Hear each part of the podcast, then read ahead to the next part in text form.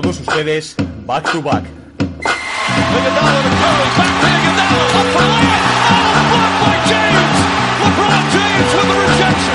Anthony. Anthony for three.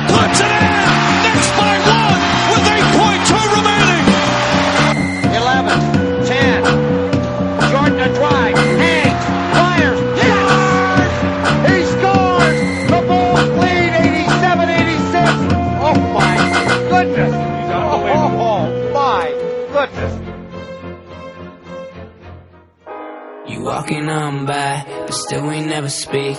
I'm only about my business, that's why I never sleep. You thinking you the shit, your we in the way. Your pride ain't worth nada, so what you gonna say? Nothing, nothing at all, you say nothing. Nothing at all, you say nothing. Nothing at all, you say nothing. Look, yeah, see my numbers in the thousands headed towards them M's. Don't compare me on some local shit that's boys versus men. And you ain't about your money, you making what you spend. Investments, you got zero, too busy riding trends. All I see is the same shit, new week, new act. All I see is you ain't shit, but talentless, that's facts. Tell me where the aim is so I can go splash splash. To kill all you motherfuckers thinking you all that. What? Whoa. Soon enough they gon' fear my name. From the trouble that be coming, all I make is flame. I gotta let them know that I ain't playing. I gotta Muy buenas a todos, bienvenidos una semana más a Back to Back. Esta semana empecemos con Mark Vinyls, con su tema llamado The Clean. Un temazo que ya tiene su tiempo, pero bueno, os lo quería poner porque seguro que os va a gustar. Es una canción que hace justo un año de su publicación. Esta semana estamos muy contentos porque tenemos unas finales de la NBA muy, muy apasionantes. 1-1. Cuando estéis escuchando este podcast seguramente haya ya un 2-1 para uno de los dos equipos. En la noche del miércoles sabremos quién se adelanta en el marcador. Y también estamos muy contentos porque se acerca el draft, que la semana pasada hablamos largo y tendido de él. Esta semana hablaremos de más nombres, de más candidatos a los primeros puestos, pero también estamos muy contentos porque se acerca la agencia libre y eso significa movimientos, significa rumores, significa traspasos y vamos a intentar eh, desgranar, quitar la paja un poco porque estos días en Twitter se están oyendo, pues como suele ser habitual en estos periodos, muchos nombres, muchos equipos y muchas veces, pues como diría Donald Trump, todos son fake news. Vamos a intentar ver qué es lo factible y qué es lo que no es factible en esta agencia libre.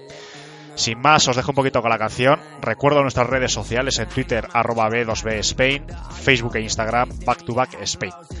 Os agradeceríamos si os gusta este programa, como siempre, que nos dejáis un like en, en iVoox.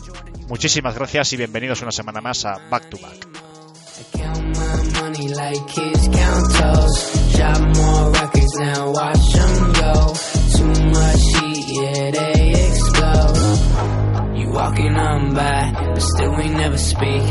Only about my business, that's why I never sleep.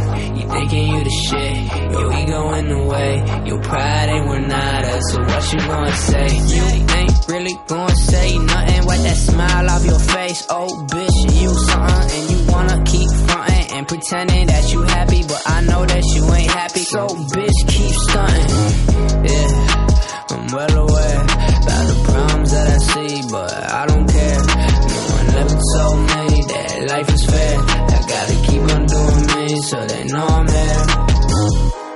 Mark Vines, bro. Get ready for the motherfucking climb. For real, we coming. Coming with a vengeance at that. Pues vamos a ver que el elenco que me acompaña en esta nueva semana de, de NBA es un elenco pues muy completito. Tengo a Iñaki, tengo a Emilio, tengo a Jorge, Toby y Pablo. Bienvenidos chicos. Hola, Olita. Hola. Muy buenas. Bueno, pues eh, como decía en la intro hace un momentito, la verdad que tenemos una de las finales, a mí me da la sensación que más igualadas de los últimos años. Y vamos a empezar hablando de ello, porque ya tenemos el, los primeros partidos en el día que estamos grabando, en el miércoles, esta misma madrugada. Tenemos el tercer partido de la serie, o sea que ya mañana nos levantaremos con uno de los dos equipos tomando una pequeña ventaja. Pero de momento las sensaciones que nos están dando es que va a ser muy competido Y para empezar a debatir, a mí me gustaría poner un poquito encima de la mesa, chicos, si os parece bien, que es el tema de las lesiones de los Warriors. Porque la verdad que estamos viendo que Kevin Durant ya está confirmado que no va a jugar en el tercer partido. Vemos mmm, problemas físicos en Iguadala, en Clay Thompson, en unos cuantos jugadores imprescindibles de los Warriors. Y para empezar a debatir de las finales, a mí me gustaría, voy a empezar por ti, Iñaki, que hace tiempo que no nos acompañabas. Si piensas que este, este bajón físico que están teniendo los Warriors, piensas que va a ser decisivo. Porque bueno, sí que es cierto que en el segundo partido, en el que ganan los Warriors 109 a 104, sí que consiguen sobreponerse. La verdad que el banquillo de, lo, de Golden State da una auténtica lección ¿no? de, de, espíritu guerrero. Pero yo no sé hasta qué punto en una serie, al mejor de siete, va a ser sostenible para un equipo tener pues, a jugadores como Kevin Durant mal, Clay Thompson, que está siendo fundamental, pues también a mí me da la sensación de que esta noche no va a estar. Después vamos a buscar un poquito más de información a ver si nos confirman. Pero bueno, Iñaki, ¿va a ser decisivo estas bajas por los Warriors? Creo que, que va a ser muy importante, porque digamos que jugadores como Kevin Durant, Clay Thompson, incluso creo que el otro día Stephen Curry dijeron que había jugado con fiebre y tal, equipo y, y que los Toronto Raptors es cierto que son inferiores a Golden State Warriors, pero vamos, eh, le hemos visto ganar el primer partido y el segundo estaban ahí, ahí, estaba competido, ¿no? Entonces yo creo que eh, necesitan los Warriors mm, volver a contar con sobre todo los Clay Thompson, los Kevin Durant, porque aportan muchísimo al equipo. Y es cierto que hemos visto que en el partido, como tú has dicho, en el partido 2, eh, eh, el banquillo aportó muchísimo, pero en una serie 7 no siempre puedes fiarte del banquillo porque por eso mismo es el banquillo, ¿no? Pero, pero yo creo que va a ser muy importante, pero creo que igualmente eh, Golden State se va a llegar se va a llevar la serie por la calidad que tiene individualmente. O sea, si no aparece Kevin Durant, aparece Curry. Si no aparece Curry, aparece Clay Thompson, ¿no? Si no aparece Clay Thompson, aparece Iguadola, como apareció el otro día, ¿no?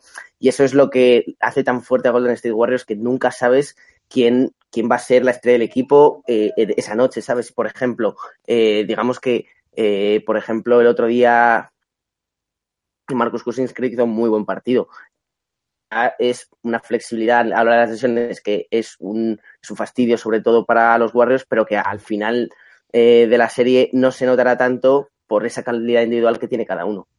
La verdad que bueno, también hay que tener en cuenta que los Warriors efectivamente tienen un banquillo, porque bueno, siempre hemos hablado que es un banquillo mediocre en principio, sobre todo comparado con la primera unidad, pero hay un jugador por el que parece que los Warriors van a apostar, a apostar fuerte este verano que es eh, Looney, que está haciendo una serie pues bastante decente. La verdad que está salvando los muebles en situaciones complicadas.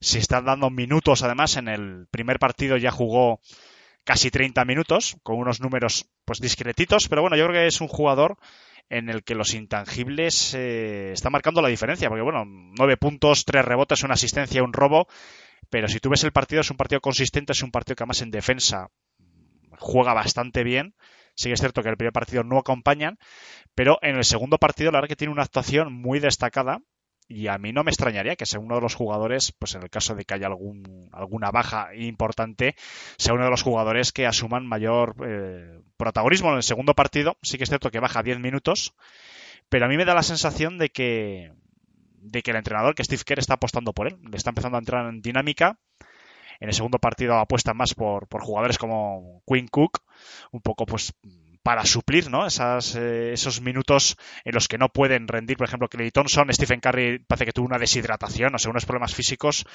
tremendo. Manu, voy a pasar un poco contigo.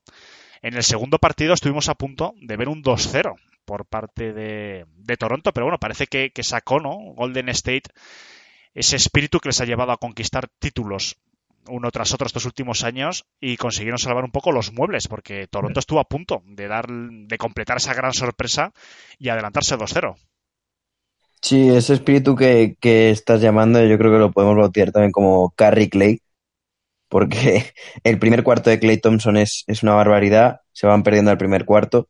El segundo cuarto de Curry es una barbaridad, se van perdiendo a descanso. Pues que si no hubieran estado esos dos jugadores tan enchufados como estuvieron en el primer y segundo cuarto, Toronto hubiera ido ganando de 20 fácil, a pesar, porque a mí me daba la sensación mientras veía el partido de que, em, Warriors eh, parecía que no estaba notando nada, pero no se escapaba en el marcador Toronto. Era una sensación muy extraña, muy extraña.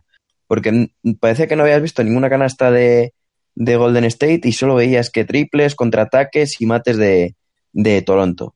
Y, y, de repente al descanso y ves que solo van, creo que van 8 abajo, 6, cuando parecía que debían, debían ir como 20 o 15 abajo. Y claro, luego empiezan el tercer cuarto, que es el tercer cuarto de los Warriors, de esa manera espectacular que siempre empiezan, y, y, le meten un parcial de 18. Aunque luego Toronto vuelve a meterse en el partido, eh, Golden State cuando, cuando está enchufado es imparable. Tengan o no a Kevin Durant, eh, no los puede parar. Si, si, si, ellos juegan al baloncesto que saben jugar y les sale bien, eh, son totalmente imparables. Y por eso yo creo que, que, siguen siendo los favoritos, a pesar de que parezca que tenga mucho más plantel Toronto, a la hora, no a la hora de estrellas, pero sí a la hora a lo mejor de equipo en general. Por, yo sigo dando favorito a, Warriors y creo que eso ha podido pasar en los dos partidos. Eh, veremos en Oakland el eh, primer partido hoy y veremos también cuando vuelva Kevin Durant si acaba volviendo. Por parte de Toronto, continúo un poco con Emilio. Estamos viendo, pues, eh, por lo menos desde mi punto de vista, algunos eh, sombras, algunos momentos de claridad, pero sombras. Yo sigo mm, destacando que Lowry no entra en juego prácticamente cuando está en casa. Él mismo lo ha reconocido, que juega mejor como visitante, porque la verdad que en casa, por ejemplo, en el segundo partido, siete puntos, seis rebotes, nueve asistencias, bueno, como playmaker parece que sé que está funcionando, pero que en principio tiene que ser segundo máximo anotador de su equipo, aunque solo sea por salario. Yo creo que sigue estando bastante fuera. En el primer partido se quedó también en, en 13 puntos. Pero en cambio, Emilio, estamos viendo a un Pascal Siakam que sigue como fiel escudero de, de Kawhi Leonard. Y por supuesto, Kawhi Leonard en su línea, pues de, de por lo menos candidato a MVP de estas, de estas finales. Emilio, ¿qué sensaciones te dejan estos dos primeros partidos? Bueno, Alejandro, lo primero quiero que, que se haga justicia con, antes de empezar el análisis con, con, Toby, con Toby, que ha perdido su cuenta de, de, Twitter, y aquí estamos para ayudarle, que es Toby Lairo, por favor síguenlo. Y a partir de ahí, bueno, pues hablar un poco de, del tema de los dos primeros partidos, creo que lo habéis resumido prácticamente todo por el bando de Gordon State. Y centrándonos un poquito en el tema de Toronto, pues sí es verdad lo que dice, que, que Lauri no, no está siendo el jugador fiable que, se espera de él por el contrato, por galones y por todo en Toronto. Pero siempre tiene un par de partidos los que aparece. Le pasó contra Sixer, le pasó contra Milwaukee. ¿Por qué no le puede pasar ahora contra Golden State? Estamos viendo cómo, cómo Van Vliet en menos minutos, incluso con menos, con menos volumen de lanzamiento, está siendo mucho más efectivo pero es que después tienen a dos monstruos que es que, que, es que equilibran las cosas. Eh, Siakam está a un nivel espectacular. Yo no sé, yo no sé qué contrato firmará cuando, cuando le toque renovar en 2021, si mantendrá este nivel, pero es que realmente es el único gran apoyo de Kawhi. Kawhi puede hacer el partido de 40 puntos, de 50, de 60, lo que hemos comentado muchos días aquí, pero si no tiene ese apoyo de esa segunda espada que, que con Draymond Green en pista o bien Margasol o bien Siakam tienen que ponerse las pilas, porque Draymond no llega a todo y alguno quedará emparejado con el, con el grande. En este caso está siendo Siakam, eh, está siendo el primer partido con un 80% de efectividad en, lanza en, en, lanzamiento de campo, con 30 puntos. Segundo se le vio bastante más fallón, como es normal, por los ajustes, porque tampoco es, tampoco es una leyenda, es un chaval muy joven que, que ha demostrado un rendimiento brutal en una temporada y ya muchas veces se le exige una regularidad que es difícil que tenga por edad y por experiencia. Pero aún así, para mí está siendo la gran revelación de, de, de estas finales de conferencia y de, esta, y de estas finales de la NBA y creo que, que, como bien tú has dicho, yo creo que puede ser un poco la clave junto a Kawhi, que más allá de que esté mostrando un nivel de MVP, necesita la ayuda del camerunés para que, para que esto se alargue más allá de un 4-1, un 4-2. Pues voy a seguir con la ronda. Jorge, no sé qué, qué nos puedes decir de estos dos partidos. ¿Te quedarías con algún jugador en particular? Estamos viendo, por ejemplo, ya sabéis que me gusta poner un poquito debate encima de la mesa. A mí personalmente, por ejemplo, por parte de Toronto, me está decepcionando Ibaka, porque es un jugador que yo esperaba bastante más. Estos últimos años lo ha hecho bien, pero yo le veo, no sé, bastante ausente. Quizás Margasol está eclipsando lo que tendría que haber sido pues un Sergi Ibaka más, no sé, más duro, jugando con más minutos, mayor presencia. No sé, Jorge, ¿qué opinas? Bueno, en el primer partido sí, porque Margasol hizo un partidazo, pero Más bien en este segundo partido, que lo pude ver en directo, no como el primero, eh, Ibaka salió muy revolucionado, se le vio poco acertado en pista y se cargó de faltas muy pronto. Se tuvo como tres faltas así al, al final del primer cuarto, principios del segundo, y no volvió a salir hasta muy entrada al tercer cuarto y claro, no pudo hacer nada más.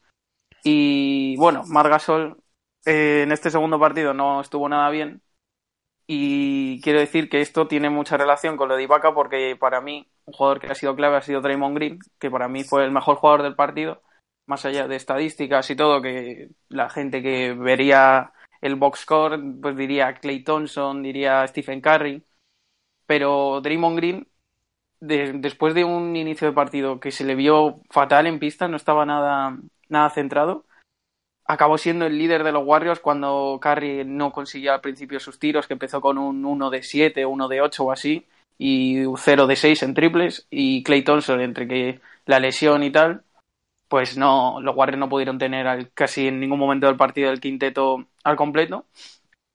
Y eso, que Draymond Green está siendo una, de las claves por las que Ibaka no, no está consiguiendo salir, en, resaltarse en pista, y Margasol igual. Toby, continúo contigo. La decepción de estos dos partidos que estamos viendo de momento. Para ti, ¿quién sería? Quizás eh, Cousins. De momento yo le veo bastante flojo. Parece que en el primer partido estuvo incluso un poquito mejor que en el segundo. O algún otro nombre se te puede ocurrir. No, bueno, a mí Cousins, la verdad, en el segundo partido que pude ver los dos en vivo, pero al, segundo lo pude ver con más atención. Eh, me pareció fundamental eh, en los primeros dos cuartos cuando cuando Golden State la tenía fea, eh, me parece que ha jugado muy bien. La decepción, sí, como bien dijeron, Lauri no está encontrando sus tiros. Em, creo que, que lo dijimos que es fundamental. A mí, un jugador que personalmente me gusta mucho y, y que no ha jugado muy bien, sobre todo en el segundo juego, es Danny Green. Creo que, que él y Van Vliet van a ser el factor por el cual Toronto va a estar en juego o no en el resto de los partidos. Y dentro de Golden State eh, no hay algún jugador que uno le pueda pedir mucho más, porque están jugando todos bien, están un poco cortos de personal, eh, ahora con la lesión de Looney y bueno, con la ya conocida de Durant, pero si me tendría que ir con un jugador de excepción, me quedaría con Lauri por el momento. Y bueno, para acabar la primera ronda de, de lo que llevamos de finales, acabo por Pablo. Pablo, me gustaría comentar contigo una estadística de la que no se ha hablado mucho, ha pasado muy desapercibido y ha sido las asistencias que hicieron en el segundo partido Golden State Warriors con 34 asistencias en total, que es un valor pues muy alto para un partido de, la NBA. Bueno, y parece que Steve Kerr está intentando pues que se que circule mucho la, la bola, evitar individualismos, quizás también el tema de que Kevin Durant no esté pues quizá también está forzando, ¿no? hacer mayor circulación por el exterior de la zona y demás. Pero bueno, Pablo, puede ser uno de, los recursos que use Steve Kerr en estas finales para intentar eh, derrotar o vencer a una defensa tan dura como es la de los Raptors.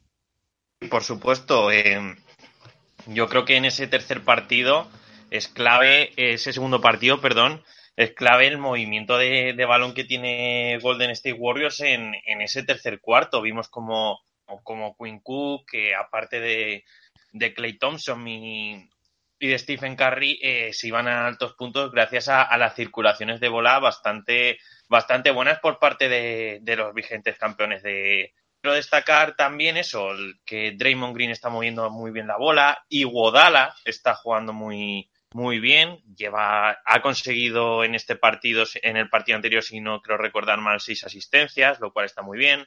Cousins también está moviendo muy bien la bola, llegó a, a seis asistencias, que para un jugador interior está bastante bien. Y yo creo que al final eso es lo que tiene que intentar hacer Warriors. Tenía un juego muy previsible de, de catch and shoot, de movimientos, de bloqueos y que Curry y Clay Thompson se jugasen los tiros. Y yo creo que, este juego más coral, en el que están apareciendo más nombres, eh, el, el, propio de Marcus Cousins, que hizo un muy buen partido, Draymond Green, que fue una de las claves para igualar la eliminatoria, Iguodala, Quinn Cook, como hemos dicho anteriormente, que desde el banquillo estuvo bastante bien. Yo creo que al final eso también es clave, porque así eh, un poco más el juego que, que no sea tanto de- desde el perímetro y que tengan peso otros jugadores. Y yo creo que, que este también es otra de las tareas a solucionar por parte de los Raptors en este primer partido en el, en, en el Oracle Arena. Pues yo creo que hemos hecho un análisis, la verdad que bastante interesante. Con el tema, por ejemplo, de las asistencias, voy a poner un- una serie de estadísticas también sobre la mesa que yo creo que eh, son determinantes, por lo menos en el segundo partido. Pero bueno, en los dos partidos iniciales los Warriors están promediando 31,5 asistencias, mientras que los Raptors se quedan en 21. Yo creo que lo que es significativo es que los Raptors están dependiendo mucho más, que es lo que marca esta estadística al fin y al cabo, mucho más de su gran estrella, que es Kawhi Leonard, y en cambio los Warriors están moviendo mucho más la pelota, están moviéndose mucho más por el exterior, sobre todo Curry y, Clay Thompson, están buscando tiros cómodos, tiros sencillos, aunque tengan que agotar la, la posesión. Yo creo que es uno de los puntos más determinantes de lo que estamos, de lo que estamos viendo. Después, evidentemente, yo creo que va a ser fundamental Kevin Durant que se incorpore o no, pues eh, a tiempo, porque yo creo que Kevin Durant mm, sigue siendo el, el gran cerebro de este equipo. Aunque bueno, hay gente que, como ya hemos comentado en alguno de estos programas últimamente, que dicen que los Warriors son incluso mejores. Mm, Yo lo pongo en duda, ¿no? Siempre tener a tus mejores jugadores disponibles. Pero bueno, sí que es cierto que Curry está asumiendo los galones y está jugando muy bien. Chicos, yo no sé si queréis comentar algo más de las finales, cualquier tema a debatir. Os dejo un poquito de Sí. libertad. Justo lo que estabas diciendo de, de si los Warriors son mejores o peores sin Kevin Durant. eh, yo creo que obviamente eh, si tienes a Kevin Durant en tu equipo, tu equipo mejora, eso es lógico. Pero a lo mejor para justo estos dos partidos que puede llegar a lo mejor tocado, no, a lo mejor no es buena, no te voy a decir que esté mal meter en el campo, pero eh, si hay un factor clave eh, para, dar, para que jueguen tan rápido, tan- tantas asistencias, tanto triple, eh, que muevan tanto el balón, es, es el ritmo que lleva Toronto y es el ritmo que lleva Golden State Warriors. Entonces, con Durant en pista, mm, Golden State juega un poquito más lento y, y eso le beneficia siempre a Toronto, que ha- por ejemplo ha tenido que remar eh, con, con un ritmo mucho más lento también en, en la anterior eliminatoria contra, contra Milwaukee. Eh, es muy clave también para ello que Toronto no pierda los balones, porque, por ejemplo, el parcial de 18-0 del tercer cuarto eh, es muy clave porque Toronto pierde cuatro o cinco balones en ese parcial, que son canastas muy fáciles para, para Golden State Warriors, que es especialista en esos momentos de, de mala racha del rival, de aprovecharse con buenas defensas y robar el balón. Son dos factores que Toronto tiene que controlar, el ritmo y, tener pocas pérdidas de balón. Y luego veremos si con Kevin Durant el tema del ritmo a lo mejor a Warriors le perjudica sobre todo si viene de una lesión. Bueno, hay otro factor que tiene Toronto que también me gustaría debatir un poco, que es el factor Drake, porque al principio parecía que era una anécdota el que este conocido rapero estuviese ¿no? en primera fila, pues muchas veces incordiando y demás, pero ya se está convirtiendo en algo más que una anécdota, porque bueno, se han hecho peticiones ya incluso al comisionado de la NBA para que eh, interceda ante Toronto, que evidentemente tiene la última palabra, para que no se ponga en primera fila. Estamos viendo pues como incordia, como se encara con diversos jugadores de Golden State Warriors. Chicos, ¿qué haríais vosotros con este personaje? ¿Tiene libertad de expresión para hacer lo que está haciendo? O quizás habría que tomar medidas porque ya se está empezando a pasar un poco.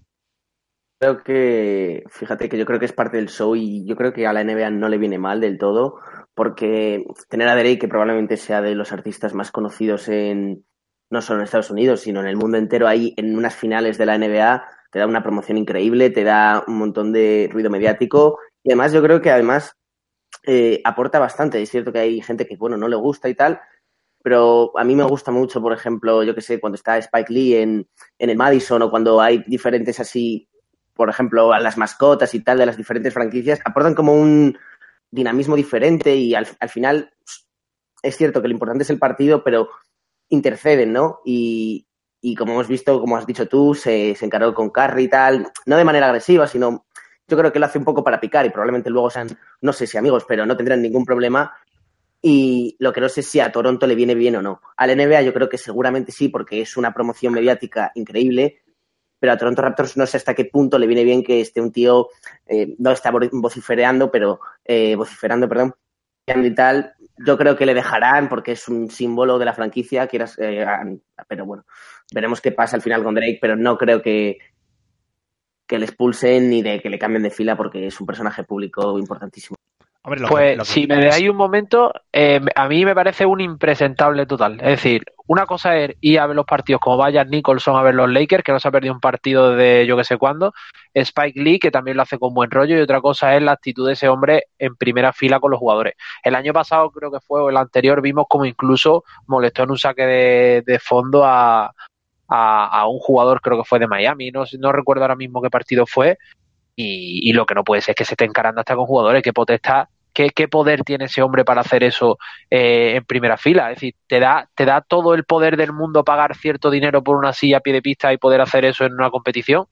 Yo que creo que es un elemento que, que realmente mm, desconcentra a ciertos jugadores, puede desconcentrarlo. Yo creo que a los Warriors no lo va a desconcentrar porque llevan ya no sé cuántas finales y es un equipo experimentado, pero que no tiene por qué estar ahí haciendo eso no sé, es un elemento externo, igual que cuando, igual que cuando eh, cualquier aficionado está de pie en un saque de banda, se le manda a sentarse, no entiendo por qué él en cualquier momento del partido está protestando, está al lado de los banquillos, está, no sé, es que a mí una figura que me sobra totalmente. Me parece bien que estén ahí como todas las celebridades, pero no se puede involucrar de tal manera en el partido y menos cuando no es para aportar nada. Todavía Spike Lee, cuando vienen jugadores de fuera al Madison, pues vamos, Iñaki lo sabrá más porque ve más partidos los Knicks, pero siempre es buen rollo, si es verdad que, que bueno, el típico pique, pero se ve cómo están las dos, como nadie está increpando a nadie, están los dos al mismo nivel de, de broma, y Jan Nicholson ya ni te digo, Jan Nicholson ni se moja ni nada, celebra a Lakers, pero, pero sin ese tono tan agresivo. Yo creo que para mí Drake sobra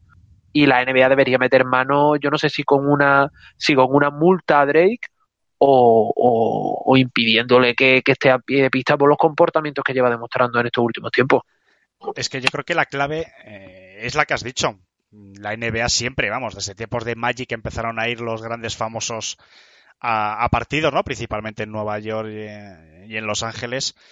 Pues evidentemente da caché, da glamour, ¿no? Y a todos nos gusta. Pero claro, es que Emilio lo ha explicado muy bien. No es lo mismo ver a Jan Nicholson, ver a, a Nueva York, que también se ve muchas veces a Jay-Z, a veces con la mujer, con Beyoncé y tal. Pero es que yo no veo a, a Jay-Z, que personalmente para mí tiene mucho más renombre en la música que Drake, poniéndose a vocear a todos ahí en el Madison. Todo lo contrario, se toman sus cervezas, se toman no sé qué, sus fotos, tal, sí que animan o, o- vamos, a lo mejor abuchean, por así decirlo, al equipo contrario, pero yo creo que lo de Drake, a mí me da la sensación de que se está empezando a salir un poco de madre, que incluso la propia franquicia canadiense yo, yo tengo la sensación de que por, e- por ellos le pararían un poco los pies. Lo que pasa es que yo creo que es la típica situación de que llega un momento que ya no la sabes frenar, que es complicado porque es una figura de renombre, además es, un tío pues con dinero, que pero no sé, yo creo que es un es un marrón para Toronto y yo no sé si van a saber salir porque la verdad que las imágenes que, que vemos dan un poquito de vergüenza ajena, ¿eh? porque en medio de un partido, cuando hay juego, cuando está la pelota en juego, no, es que está este hombre que Drake solo le falta salir a cuando están tirando un tiro libre los Warriors y yo qué sé, darle un bofetón a Curry para que no le lance bien, no sé. No sé si queréis comentar algo más del tema de, de Drake. Sí. Yo estaba un poco sola- entre. Bueno, no, Toby. Una sola cosa, es muy, es muy cortita. Yo de verdad tengo dos motivos por los cuales quiero que pierdan los Raptors. Uno creo que ya lo conocen todos. El otro es porque es totalmente insoportable y antinatural ver a Drake haciendo esas payasadas que no tienen nada que ver con el juego, porque de verdad no tienen nada que ver. Y nada, eh, vamos a ver si cuando la serie vuelva a Canadá, si todo sale bien con un 3-1, a ver si sigue haciendo payasadas. Yo lo que quería decir es que está un poco entre lo que ha dicho Iñaki y lo que ha dicho Emilio. Yo, a mí me gusta ver las payasadas que hace, porque me río, al final me descojono, pero lo que no me gusta es que esté a pie de pista haciéndolas. Entonces, el, problema que tiene es la ubicación dentro de la cancha. Que esté dos filas metido, le saquen en cámara, pero que no pueda hacer nada, va a seguir haciendo las payasadas y, y nos podemos reír del payaso que hace y, ya, y no molesta a ningún jugador. O sea, yo haría algo así intermedio, por lo menos una segunda fila en, en la parte de, de las canastas, que también hay menos posibilidad de que pueda molestar, no sé.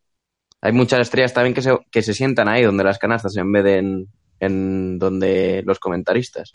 Es que además la clave de esta situación sería, ¿vosotros pensáis que si Drake en vez de ser Drake fuese eh, John Smith, que vive en el centro de Toronto, y hiciese lo mismo, ¿no estaría ya sancionado? Es que ese es el Por debate. supuesto. Claro, Por supuesto. Es que el problema Pero es que es, es que- Drake. Claro, pero es que ahí ha yo creo que, que Manu ha dado también en la clave. Eh, el problema es lo que hace, que aparte de que no aporta nada, perjudica al juego por la ubicación en la que está. Es decir, yo critico a, a Drake en el contexto en el que está, en que está en una primera fila. A mí, por ejemplo, que lleve camiseta X porque él crea que es un contragafe, etcétera, etcétera, eso me entra dentro del show. Lo que no puede ser es que tú estés viendo un partido y a, a medio metro de, de uno de los protagonistas esté ese hombre haciendo eso. Y que siempre esté en cámara, porque es que la ubicación que tiene, realmente tú estás viendo el partido y es inevitable que se te vayan los ojos a Drake. En cambio, si estás en otra, en otra ubicación donde realmente no, no puede influir a lo que está ocurriendo, o el espectador puede no verlo si no quiere, a mí me, como si quiere, como si quiere ir sin camiseta, me refiero a un aficionado más, ha pagado su entrada, pero bueno, hay ciertos límites tanto de distancia como de comportamiento que no se deben sobrepasar y menos en el baloncesto que, que es uno de los deportes en el que menos contacto se permite y estás, co- estás permitiendo que una persona en primera fila esté más cerca que nadie y esté, esté influyendo en el juego como está influyendo. No sé, además está en trayectoria de los árbitros, está cerca de los banquillos, cerca de la mesa, es que está, es que está en medio, es que Sí, está es absolutamente en medio. Es que él además ha puesto, porque en, en muchos partidos, por ejemplo, que me he fijado, Jay-Z, que es, además que es un artista que yo sigo mucho, cuando va a ver eh, los Nets, no se suele poner en el lateral que te enfoca, es decir, no se suele poner detrás de los banquillos, que es donde están enfocando las cámaras continuamente, se pone en el otro lateral. Es más complicado verle en directo, pero es que este señor se ha puesto justo entre la mesa y el banquillo de, de Toronto. Es que el 95% del tiempo se le está viendo hacer sus eh, monerías. Yo te iba a preguntar, Alejandro, cuando, cuando va Eminem a Sí. Detroit, Sí, ahí, ahí donde se sienta él, porque también eh, es muy reconocido. O sea, cuando va, se lleva siempre la ovación del público. rara vez le he visto yo en primera fila. Suele estar en tercera, cuarta, sí que está en, la, en el, bueno, no sé cómo se llamará, el primer anfiteatro, como lo quieras llamar, pero yo en primera fila no le he visto a Eminem. Quería decir una cosa antes de, terminar este tema, que también no solo por el comportamiento de, pista, el celebrar las jugadas con el entrenador de los Raptors, sino también el comportamiento que ha tenido fuera de las canchas, que eso también es un poco reprochable por su parte, cuando ganaron, no sé si ganaron la eliminatoria o, o se le pusieron muy de cara a la eliminatoria ganando en un partido en, en, en Milwaukee, que le roban el factor cancha, como Drake se puso de perfil en Instagram la foto de, de la hija del propietario de, de los Bucks, que eso también. joder, Sí, sí, sí, sí, es cierto. Cuando- Sí, fue cuando ganaron la eliminatoria, sí, Pablo. O lo que habéis comentado, yo creo que no se puede permitir que un aficionado, porque al final, sea estrella o no, es un aficionado, esté tan cerca. Y con Westbrook este año pasó, no pasó, no pasó lo mismo que ha pasado con Drake, pero tuvo una trifulca con un aficionado y ese aficionado sí lo sancionaron, que era lo que comentabas anteriormente. ¿Por qué Drake no recibe una sanción, multa o, o X partidos sin poder pisar el, el Center? Yo creo que merecería una sanción Drake porque esos comportamientos, en- si fu- no fuese una estrella, estarían totalmente sancionados. Pues sí, y además que yo creo que eh, lo que hace es que mucha gente que a lo mejor quiere apoyar a Toronto por bueno por lo que comentaba yo, ¿no? Hace un, un par de programas decir, bueno, pues venga, los Warriors llevan ya varios títulos, que se renueve un poquito, ¿no? La jerarquía de la NBA. Pueden ver partidos en directo de Toronto, ver a Drake y decir, mira, es que prefiero que ganen los Warriors solo por callar a este imbécil. La verdad que bueno, no sé si acabarán tomando medidas, se lleva mucho tiempo. La verdad que hablando del tema este de Drake, que al fin y al cabo es lo que él está buscando, también hay que decirlo, que esto no lo hace por amor al baloncesto, pero bueno, veremos si toman medidas la NBA o no. Pues bueno, chicos, antes de seguir con temas de actualidad, yo creo que es hora de continuar con nuestros propios playoffs, que la verdad que los teníamos un poquito aparcados. Así que, Jorge, metemos la intro y continuamos con Ha nacido un GM.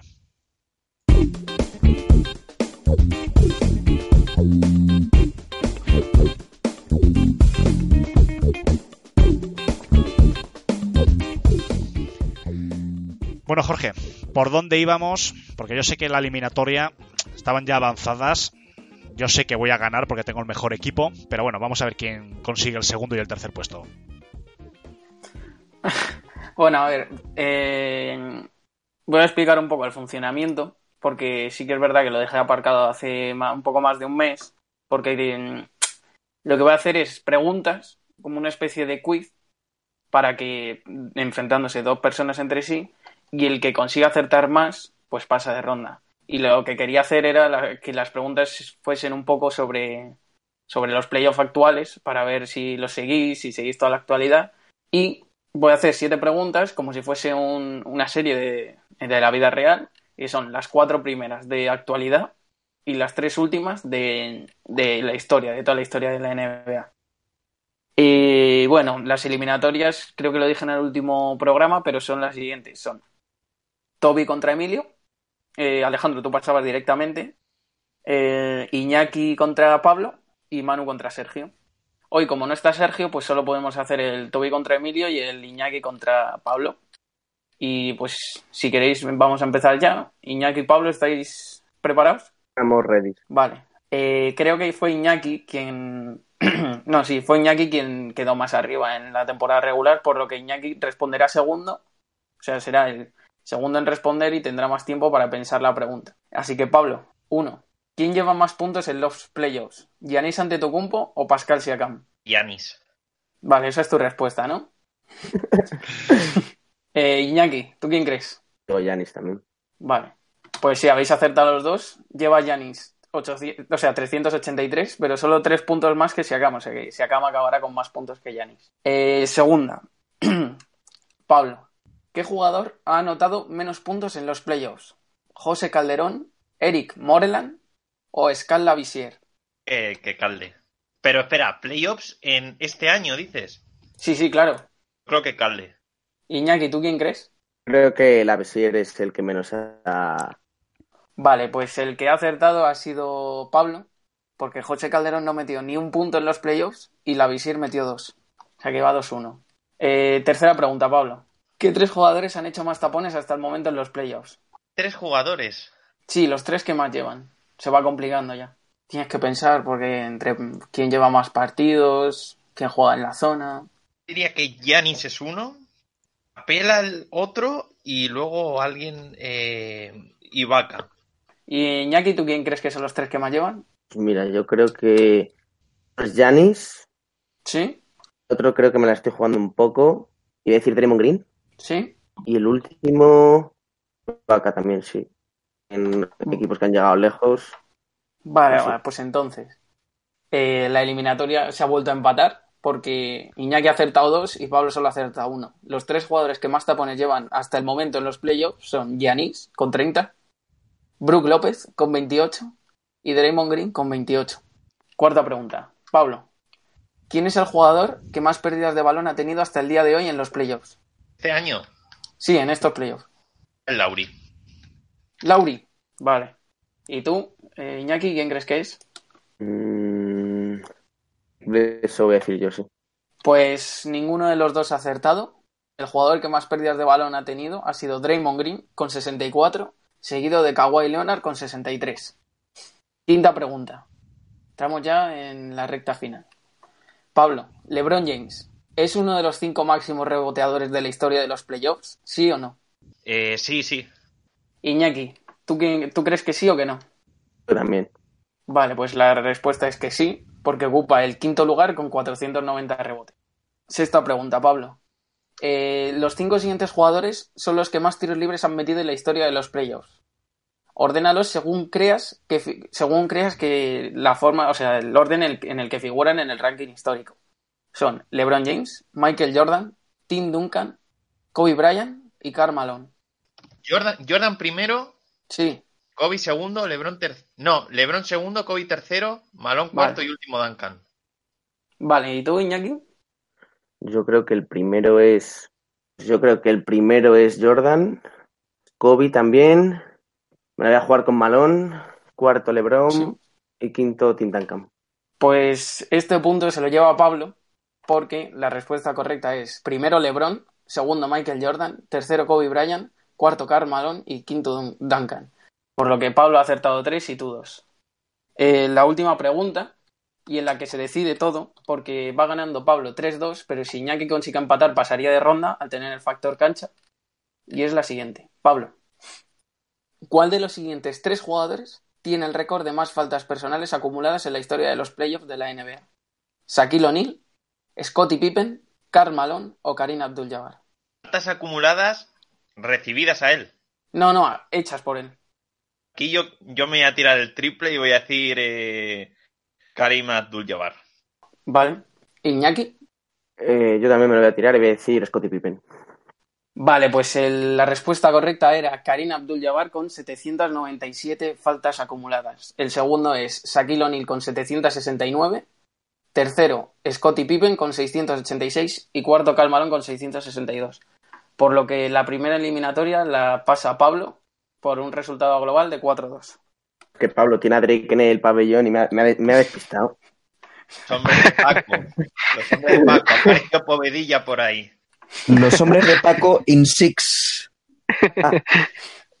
Vale, pues vamos con la segunda eliminatoria y la última de hoy, que es el Toby contra Emilio. empezamos igual, empezamos con Emilio porque Toby fue el que quedó más arriba en la temporada regular. Así que primera pregunta, ¿estás preparado, Emilio? Preparadísimo. Venga. Vale. ¿Quiénes son los tres máximos anotadores actuales de los playoffs? Hasta el, hasta el día de hoy, claro. O sea, no cuenta, no... Hasta ¿De el la segundo historia? partido de las finales. No, no, de los de, de los de actuales. Actuales hasta, el, hasta las finales, vale. Pues. Sí. Y hay que ¿Te lo tengo que nombrarlos decir por en orden? Sí. Uf. Bueno, venga, pues me la voy a jugar. Eh, primero Kawhi. Segundo. mm, Primero Kawhi. Segundo Stephen Curry. Ese ya la he fallado seguro. Y, tercero. De los semifinalistas de conferencia. Pascal Siakam. Vale, ¿y Toby? Voy a coincidir con el 1-2. Creo que Kawhi y Stephen Curry son los primeros dos. Y en el tercero voy con Giannis.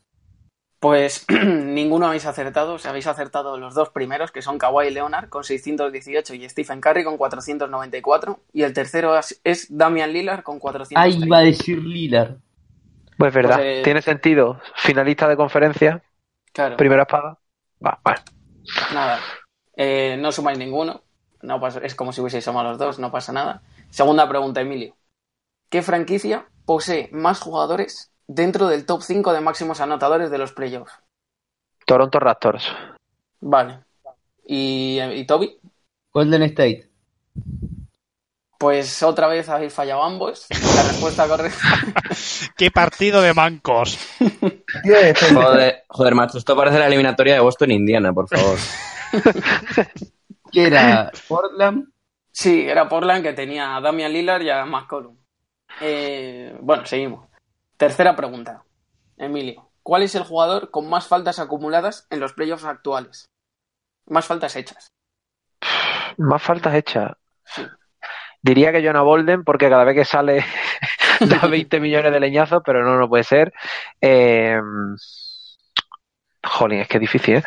Eh, voy a decir. Serge Ibaka. Vale, ¿y Toby? Draymond Green. Pues otra vez ni uno ni otro. Sí, La aquí se ríen de fondo, pero como si fuera fácil, ¿no? Sí, sí, sí, es difícil. Eh, la respuesta correcta es Kyle Lowry con 80 faltas. Cuarta. Emilio, eh, ¿quién de los siguientes tres jugadores ha jugado más minutos totales en los playoffs hasta el momento? ¿Yanis Antetokounmpo, Chris Middleton o André Iguodala? Totales. Más Gianni, ante, Gianni Antetokounmpo. ¿Y tú, Toby? Chris Middleton. Escribir. Pues tenemos primer, primeros puntos que se los lleva Toby, porque Chris Middleton ha jugado un minuto más que Antetokounmpo. Ha jugado 515 Middleton, 514 Yanis e Iguodala 498. Ya toma ventaja. bueno. Ventaja de campo. Ya me están robando, todo en orden. Tony Brothers eh, arbitrando. Vamos ya con las preguntas históricas. Emilio, ¿quién es el jugador que mantiene el récord de más partidos disputados en la historia de los playoffs? ¿LeBron James, Derek Fisher o Tim Duncan? Tim Duncan. ¿Y tú, eh, Toby? Sí, voy con Duncan. Pues ninguno habéis acertado. porque el jugador que Derek más... Fisher. Sí, con 259. El segundo es LeBron, no, el segundo es Tim Duncan con 251, o sea, solo 8 partidos menos. Y tercero LeBron James con 239. Bueno, no está mal. Sexta pregunta. Tienes que acertar ya, Emilio, que si no. ¿Qué Sí, pero si, si él responde igual que yo, me voy para casa. pero bueno, Ventaja de Ala, has destapado todo. no, no pasa nada. Venga, dale. Yo voy a intentar acertar. Fair play. Ostras, es verdad. Bueno, no creo que Toby quiera hacer el sucio, querrá acertar, Nah. supongo. No, no, aún así, No, pues que si conteste primero Toby. Que primero, Sé dónde, sé dónde conteste vive. no Toby. Es verdad, Bueno, primero eh. que conteste Toby. Sí, vale, así no hay trampas. Eh, Toby. 6. ¿Qué jugador de los siguientes que a continuación voy a nombrar no ha conseguido hacer dos o más partidos de playoff con 50 o más puntos? Es decir, que, o sea, que no ha hecho dos, por lo menos dos partidos con 50 puntos. Bien. ¿Has- ¿Lo has entendido bien, no? Vale.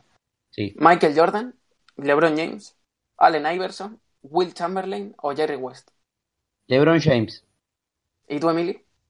Eh, me la juega Chamberlain. Pues la eliminatoria ha quedado ya sentenciada porque ha acertado Toby. LeBron James solo ha hecho un Ahí ya. partido con 51 De puntos y lo 51 hizo la temporada pasada. El, de, Claro, el que- con- el día del El de JR. JR. El de JR. Sí, El de. JR. Vi la estadística el otro día, pero no podía decir el mismo, total. Digo, bueno, lo mismo suena la flauta y ha hecho 50 hace poco, pero no. Ah, pasa nada. De Pro año creo que ha no. fracasado. Si queréis hacemos la séptima pregunta ya por acabarlo. Maquillar No, la pues, barriga. Los minutos No. basura. La caridad, la caridad para, para otro. Yo no, yo ya con dignidad, el año que viene será. Pensando en el draft, ¿no, Emilio? Ya pensando totalmente, mente puesta en agencia libre y en draft. Ay, Sí. Escúchame, eh, Emilio hizo una gran hinky. No quiso ganar nunca. Le erró a todas.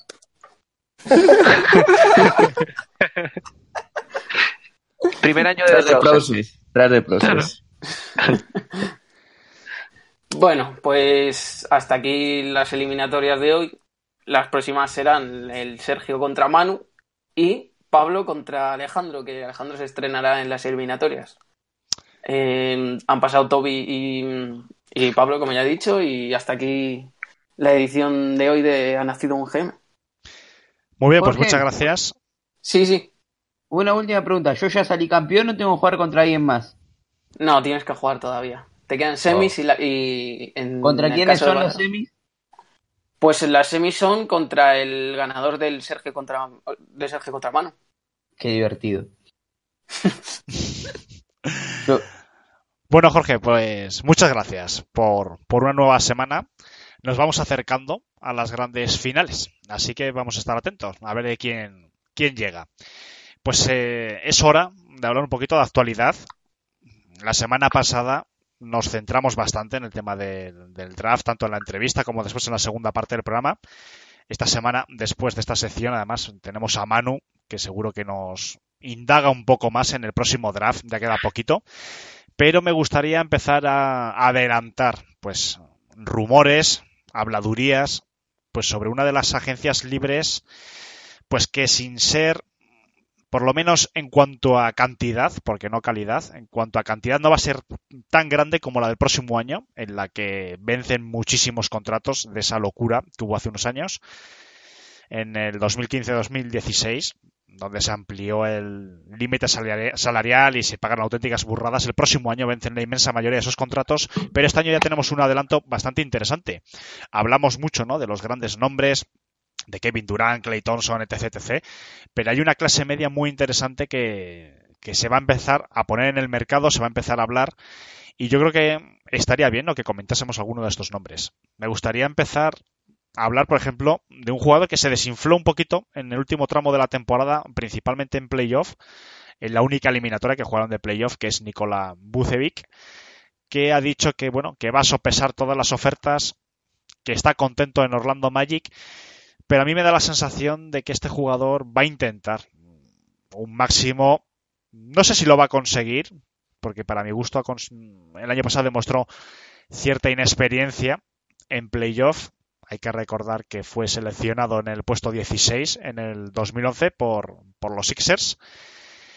Es un buen jugador, es un buen pivot, es un pivot además que tiene tiro exterior. que con Clifford, además yo creo que, que ha rendido a su mejor nivel, pero yo creo que se le abre muchas oportunidades y hay unos cuantos equipos que yo tengo la sensación de que, bueno, que pueden intentarlo.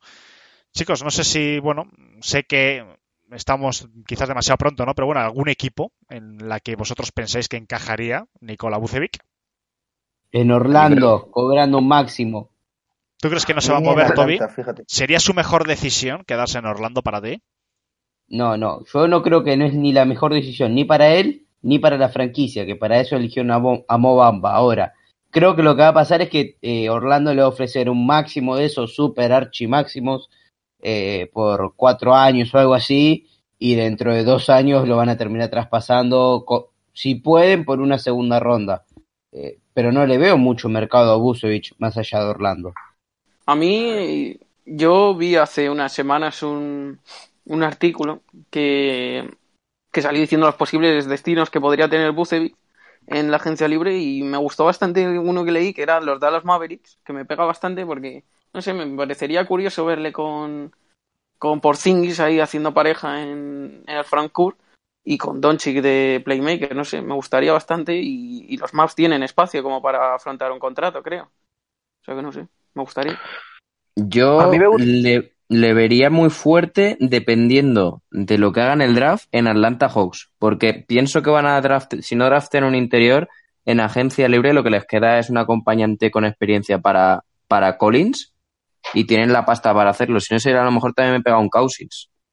Sí, yo iba a decir exactamente lo mismo que lo mismo que Manu, pero yo desde aquí le deseo a Buchevich que se vaya donde, donde pueda pegar el atraco más grande. Creo que, que esta es una oportunidad única de coger un hiper mega ultra máximo de eso que dice Toby, porque, porque huele a contrato tóxico dentro de dos años que, echa para atrás. No por nada, porque es un pedazo de jugador, pero sí es verdad que, creo que no es un super clase como para llevarse más de 25 millones y se lo va a llevar seguro, seguro.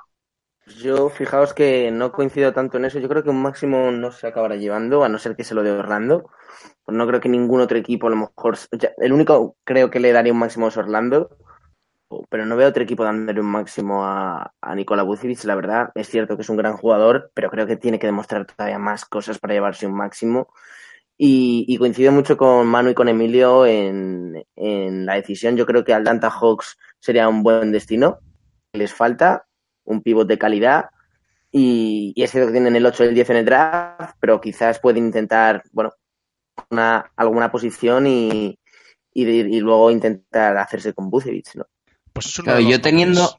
yo, por, lo que decía que no le draften, es porque Atlanta las dos necesidades que tiene, por decirlo de alguna manera, es el puesto de 3 y el puesto de 5, porque tienen a Jaune Horter, que son rookies, y a Collins, que es sophomore. Entonces, como que esos puestos ya los tienen cubierto con gente joven que parece que ha hecho un buen año y puede ir para arriba. Entonces, además, los puestos 8, mm, luego lo vamos a ver, vamos a hablar de ello. Hay muchos aleros en esta parte del 5 al 8 y luego en el 10 eh, está el de los pocos center que hay, que hay, que ver dónde acaba, que es Jackson Hayes. Entonces, a lo mejor, si acaba cayéndoles Jackson Hayes, yo creo que van a aprovechar y van a draftearle. Pues es uno de los nombres, yo creo que de esta clase media que decía, más interesantes, que es Bucevic. Ya veremos si acaba saliendo o le acaban renovando. Otro nombre muy interesante, que a mí me gusta mucho, ya me gustaba en sus tiempos de, de Detroit, que se ha revalorizado una auténtica burrada es Marcus Morris, que yo creo que es uno de los mejores jugadores de este año de los Celtics. Hay muchos equipos, yo creo que acabaríamos antes diciendo los que no están interesados en él, que los que están interesados, porque está oyendo pues, eh, pues interés por parte de Lakers, de Clippers, Chicago Bulls, de los Kings, de los Knicks, o sea, prácticamente pues muchísimos equipos, vamos, yo creo que, que es un jugador polivalente, un jugador peleón, un jugador luchador, pero parece que, no sé, muy pocas voces apuestan porque Marcus Morris se quede en los Celtics. Chicos, que sé que hay alguno de vosotros que sigue a Boston. ¿No veis opciones a que se quede, a que renueve? ¿O quizás le interesa buscar un máximo salarial en otro equipo? O un contrato, aunque no sea un máximo, pero bueno, de 14, 15 millones. A ver, yo no sigo a, a Boston tanto como Manu u otro de, de, los compañeros.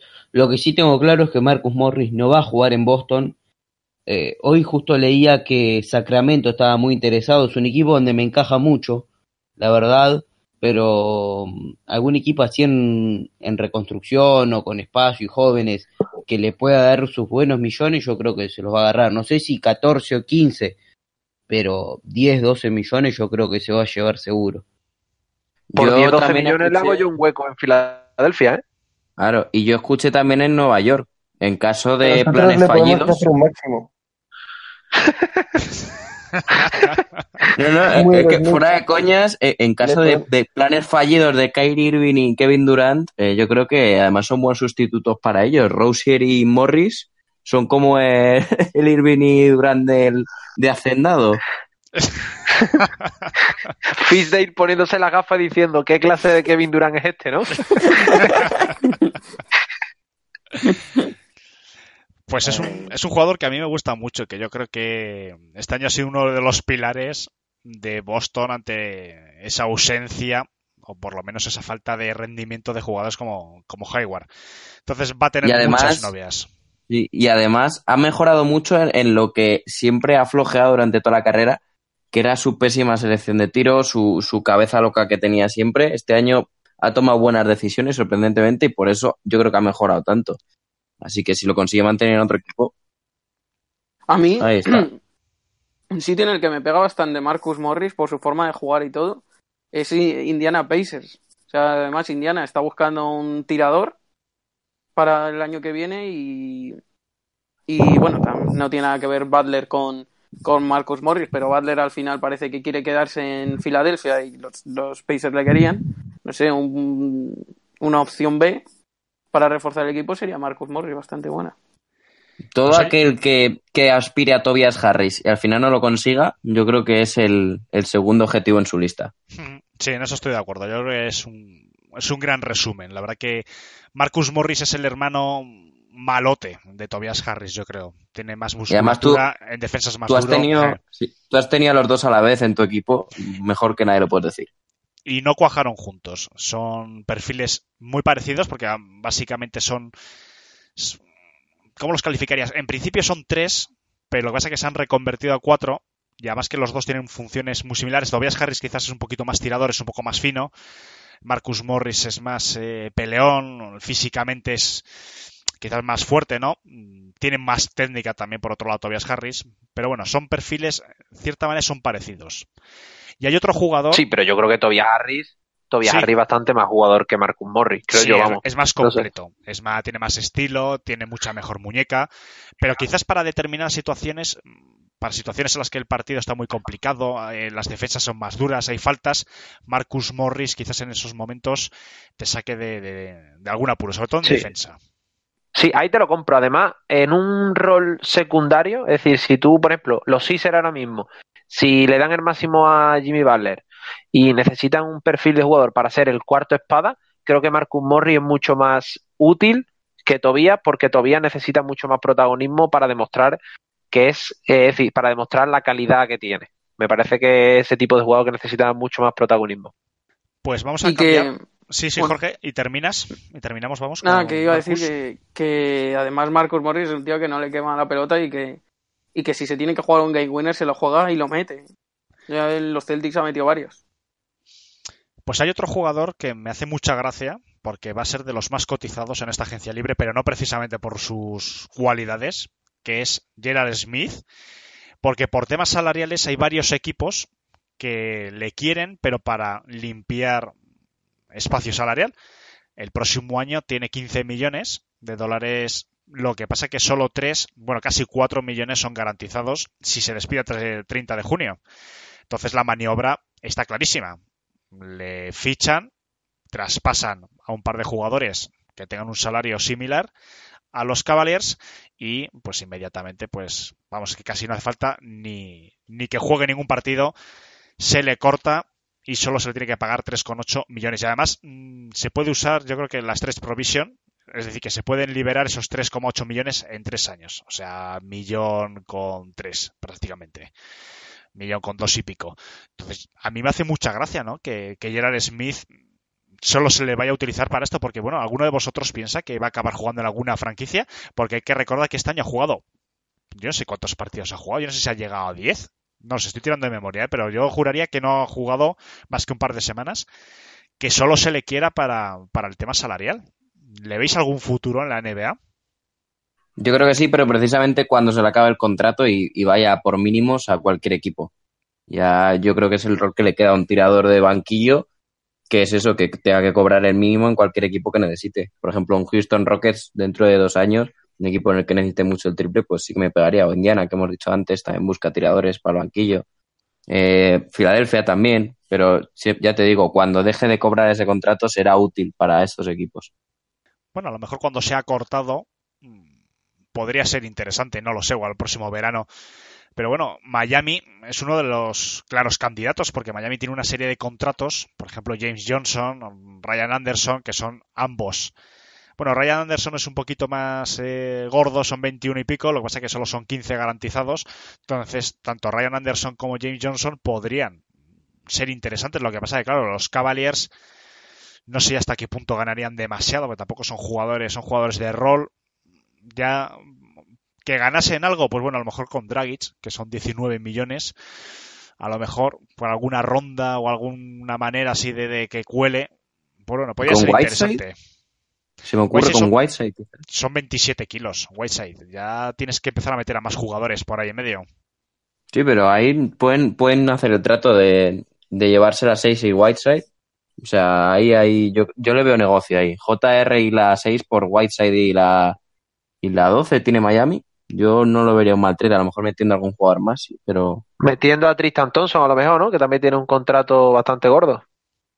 Además creo que todavía le quedan varios años a Tristan Thompson. Y a Whiteside solo le queda uno, que es lo que le interesaría a Caps. Mm, Claro, para liberar. No, no, la verdad que, bueno, no sería. Yo creo que sería un win-win.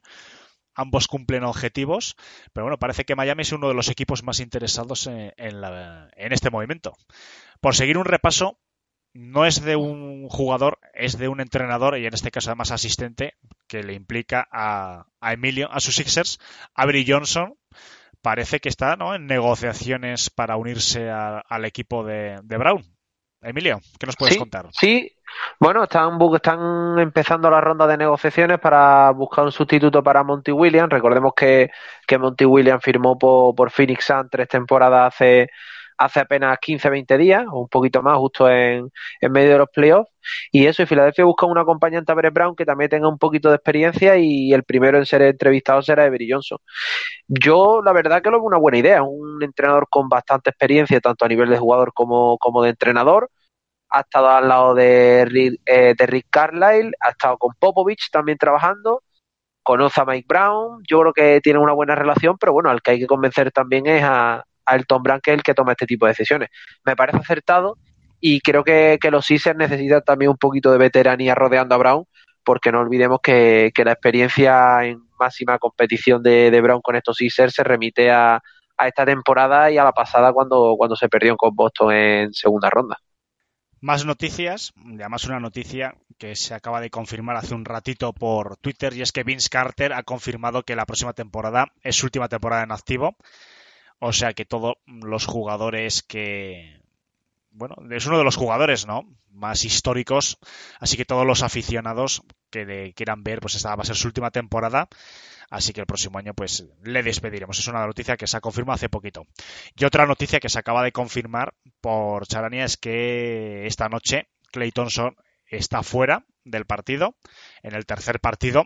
Recordamos que cuando escuchéis este programa ya habrán jugado el partido, pero bueno, esta noche Clay Thompson out.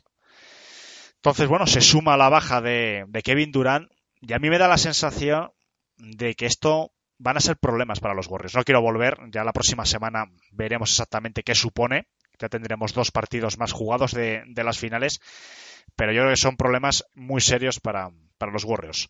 Vamos a seguir con la ronda de actualidad. Los Thunder parece que tienen intención de subastar su ronda número 21 del draft para liberar salarios. Los Thunder es otro proyecto que a mí me recuerda no exactamente, pero sí que tiene similitudes para mí con Houston Rockets y yo creo que, bueno, pueden utilizar, ¿no? A lo mejor la ronda para intentar liberar salarios. Por ejemplo, Schroeder 15 millones, Andrés Robertson 10, Jeremy Grant 9,3, Patrick Patterson con 5,7. Evidentemente, Steven Adams yo creo que no lo van a mover, pero son 25,8 Paul George 33, Westbrook 38. Es una plantilla súper cara para lo que han hecho este año. No sé, chicos, si, si pensáis en algún tipo de pack en el que se podría incluir su ronda número 21 y algún jugador que pueda ser interesante para algún equipo con el objetivo de liberar un poquito no salario y quizás iniciar una tímida reconstrucción alrededor de, de Paul George y Westbrook. ¿Alguna Pues, idea? Yo, fíjate, que vi en, en Twitter un rumor, no, no, o sea, no fuerte, fuerte, de estos que, que lo dicen periodistas como Wog, Sams o el del New York Times, pero, pero sí que lo había visto en, varias, en varios sitios que era uno que, que había ofrecido entre Oklahoma y Washington Wizards, en el que podría entrar Bradley Bill en la operación, dando la ronda que has dicho, y además y los contratos que también has mencionado, o sea que es bastante interesante que, que haría a los a los Wizards hacer una reconstrucción bastante buena, o sea, con jugadores como Dennis Schroeder, que es un buen base titular, e incluso Steven Adams, que, que tú has dicho que no, pero pero los aficionados de Oklahoma están empezando a cansarse un poquito porque porque su rendimiento ha, su rendimiento ha bajado considerablemente no sé, conseguir a Bradley Bill para mí les ascendería a los tres, tres mejores equipos de todo el oeste, incluso de la liga. A ver, em, yo creo que Steven Adams, el que se quiera comer ese contrato es un valiente, sí, porque lo que hace lo puede hacer cualquier pivot eh, que venga de- del draft o de una primera ronda baja, algo así, porque ha quedado claro que no es más que un golpeador eh, abajo de los aros que baja un par de rebotes y, y completa algunos alley-oops. Si alguien se quiere llevar esos 25 millones 800 y 27 500 el próximo año perfecto, Oklahoma tiene, tiene que poner en el mercado todo lo que no sea Westbrook y George.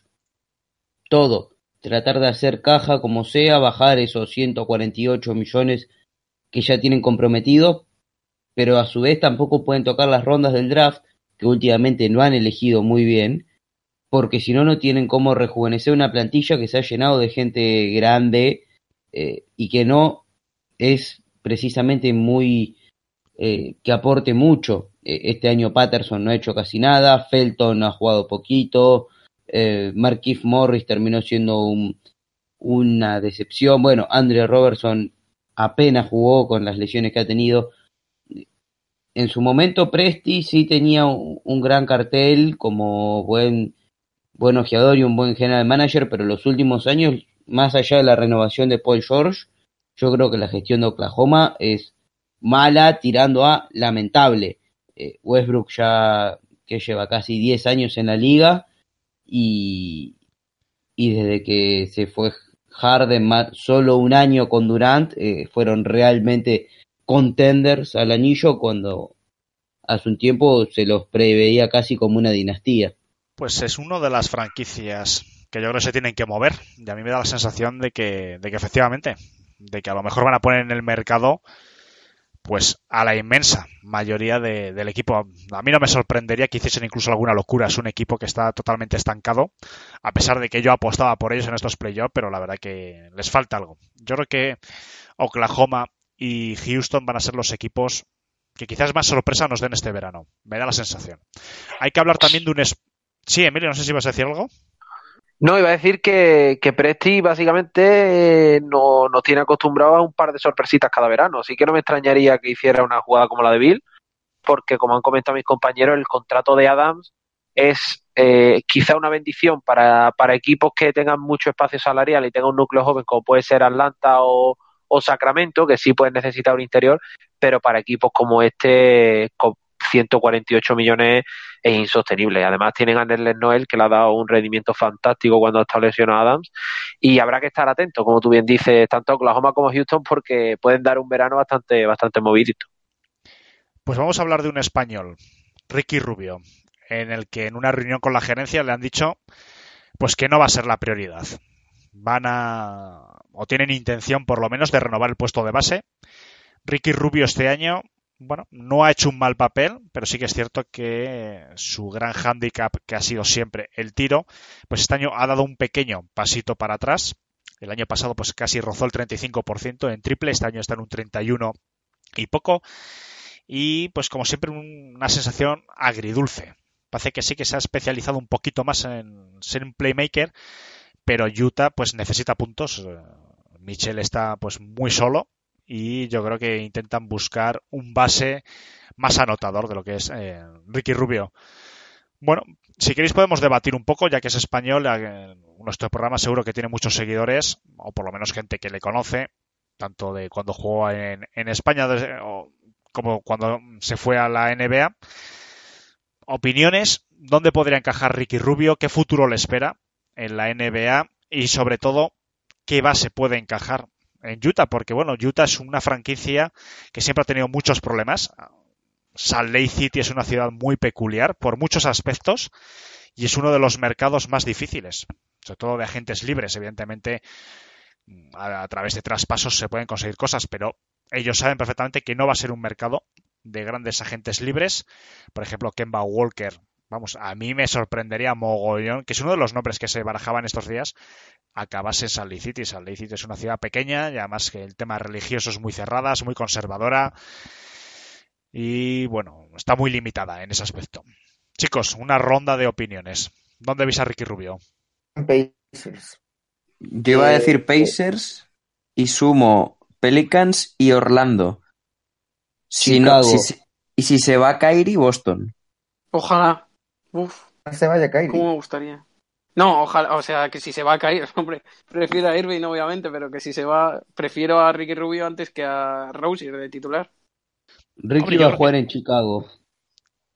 Yo creo que Ricky necesita. Sí, perdona, no, Pablo. Iba... Es que además me estaba acordando de ti porque te iba a preguntar, Pablo, que un playmaker puro, como Ricky Rubio, al lado de un gran anotador, por ejemplo, como LeBron James, no podrían venir a un equipo como los Lakers, o quizás ya con Rondo no es necesario. Yo antes me quitaría a Rondo, porque a mí a Rondo este año no me ha gustado nada, sobre todo porque ha tenido demasiados minutos. Pero yo quería decir un poco, antes de hablar del posible destino de Ricky, que el problema, el gran handicap que tiene para que Utah piense que no renovar a Ricky es que Donovan Mitchell, cuando no ha estado el español, ha rendido mejor. Pasó cuando se lesionó en playoffs, si no recuerdo mal, el, este año no el anterior, en la eliminatoria ante Houston Rockets, y en los pocos partidos en los que ha estado fuera el, español, yo he visto mejorado a Mitchell y yo creo que los números también, también así lo reflejan. En Lakers yo lo vería, si se paga, si se paga poco yo lo vería, es más, puede ayudar también a, Alonso Ball a seguir desarrollándose, a mejorar en alguna, a implementar un poco el robo en facetas defensivas estar bastante bien. Es cierto que teniendo un jugador que da tanto la bola como LeBron, no necesitas un base tan, tan que maneje tanto la bola, pero sí un base creativo, alguien que, que tenga ideas en ataque, porque yo creo que este año a Lakers le ha faltado mucho eso, quizá más jugadas de pizarra, menos individualismo, yo creo que le puede venir bastante bien, aunque coincido que Indiana para mí es uno de los sitios para el base del más no y que yo creo que podría apostar por él porque muy pocos equipos se van a fijar en, por el momento, se van a fijar en Ricky Rubio, habiendo tantos agentes libres este verano y tantos nombres que suenan a, los equipos importantes.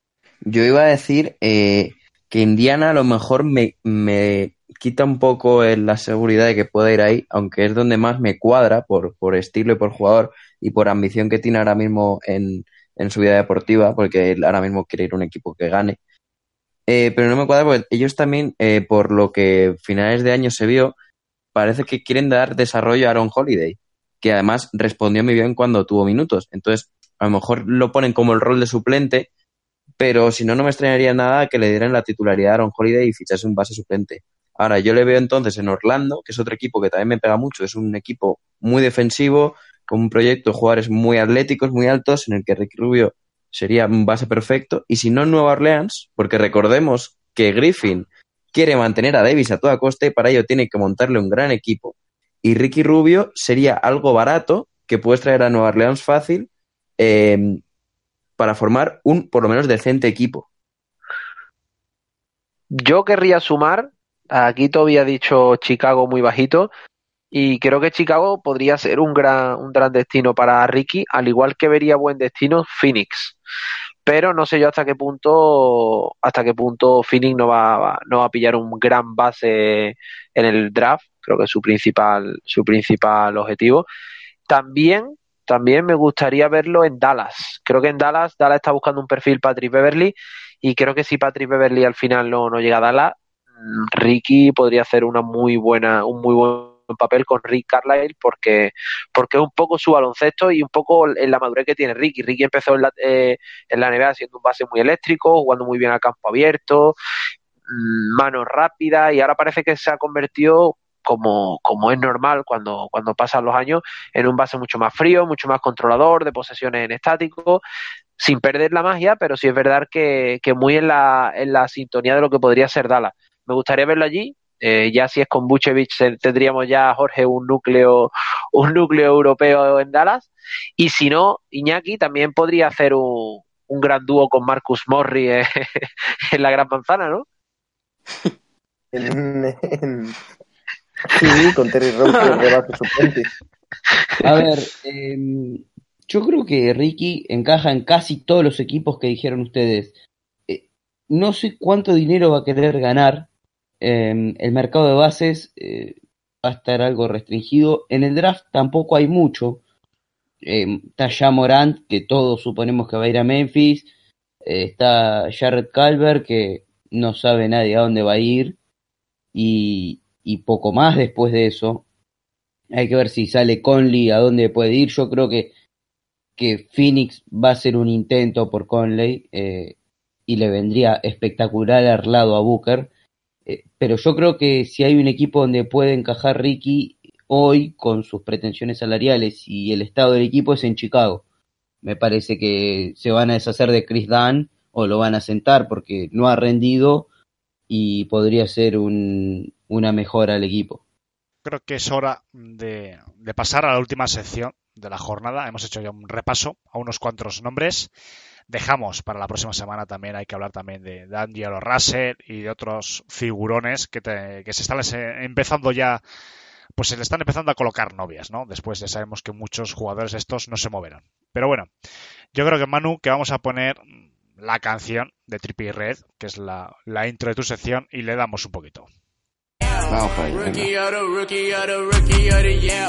Rookie of the rookie of the rookie of the year. Bitch, I ball hard, I'm the rookie of the year. Rookie of the rookie of the rookie of the year. Bitch, I'm balling hard, I'm the rookie of the year. Pues la semana pasada, Manu, estuvimos hablando en tu ausencia, tanto en la entrevista como en el programa un poquito, ¿no? Hicimos una introducción bastante amplia. Además, en, en la entrevista que tuvimos durante una hora, pues la verdad que fue maravillosa la aportación que nos hizo de primera mano, pues un, un experto como Gonzalo Bedia.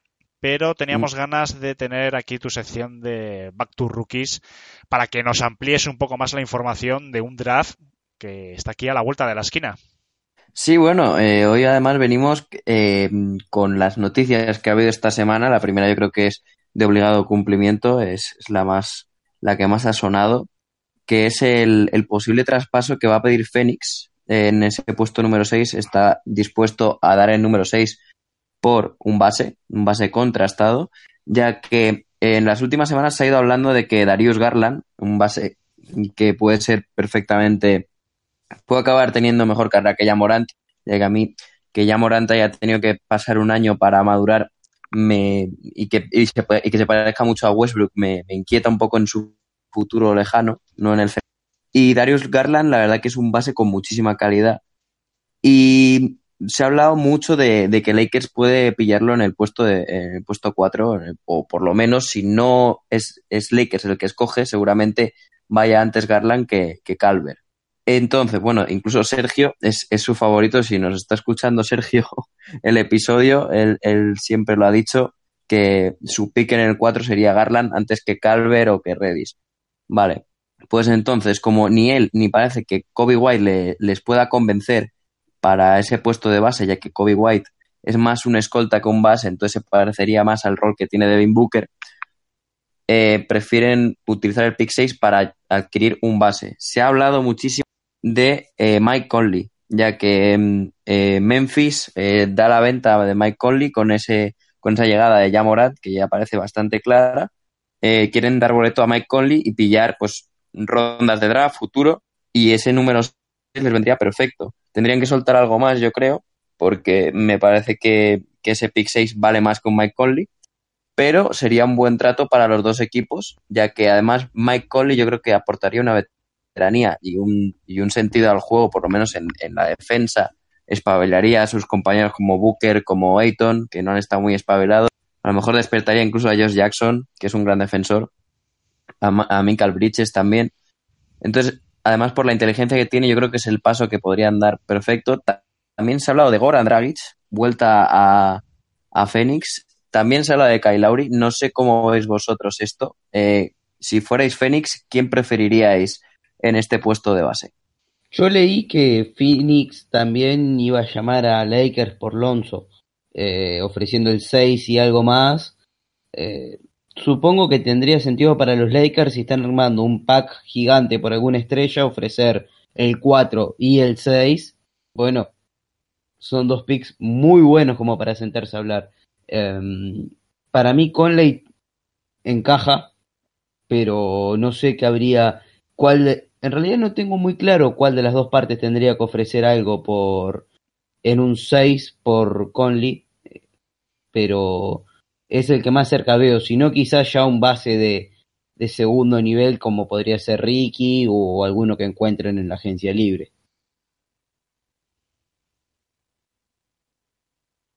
El resto no, no tenéis ninguna preferencia. A lo mejor pensáis que, que deberían seguir el- o por lo menos esperar a la noche del draft. No vaya a ser que, que Darius Garland acabe cayendo hasta el puesto 6, cosa improbable que lo que puede pasar, ya que, por ejemplo, Cleveland, lo más probable es que no drafte un base teniendo a Colin Sexton. Si Lakers o el equipo que al final tiene ese pick 4 eh, no drafte a Darius Garland, el Phoenix debería, por lo menos en mi opinión, ahora me decís vosotros, esperar a la noche del draft para hacer este traspaso. Hombre, si quieren montar un proyecto para allá, yo me empezaría a mover. Arries- es mucho arriesgarse. Es que no hay bases, yo tampoco no sé, porque yo he visto mock draft con Kobe White, o sea, con jugadores, bueno, que Mm. pueden ser interesantes, pero yo creo que si Phoenix puede aspirar a un base ya consolidado, aunque sea a cambio de este puesto número 6, yo me arriesgaría si fuese Phoenix. O sea, tú darías directamente por Conley o por Dragic, ¿no? O por Lowry, incluso. Me inclinaría, fíjate tú, por Lowry, a pesar de que, porque mira, Conley tiene problemas físicos, aunque sea un gran base. Dragic a mí nunca me ha convencido, pero Lowry yo creo que tiene ganas de demostrar. Es que cuando un jugador sale en esa situación tan criticado, yo creo que está pidiendo un cambio de aires y quitarse mucha presión. Yo creo que a Lowry le está pesando mucho la presión estos años de que Toronto es un, es un equipo potente que está siempre peleando, ¿no? Por, en los playoffs. Y yo creo que si se quita la presión y va a Phoenix, como un equipo como Phoenix, mejor dicho, yo creo que podría rendir muy bien. Yo creo que Phoenix, si puede aspirar, o a un, a un Conley, eh, que tampoco le desmerezco nada, yo iría por ellos. Porque si no, el proyecto de Phoenix se puede alargar otros 5 o 10 años. Yo utilizaría el pick 6, la verdad. Yo draftearía y quitando a Ayton y a Booker, que realmente no hay ni un perfil parecido en, en el draft. Quizá Barrett no, no, no podría jugar con Booker, creo que es uno de los pocos jugadores que se pisan.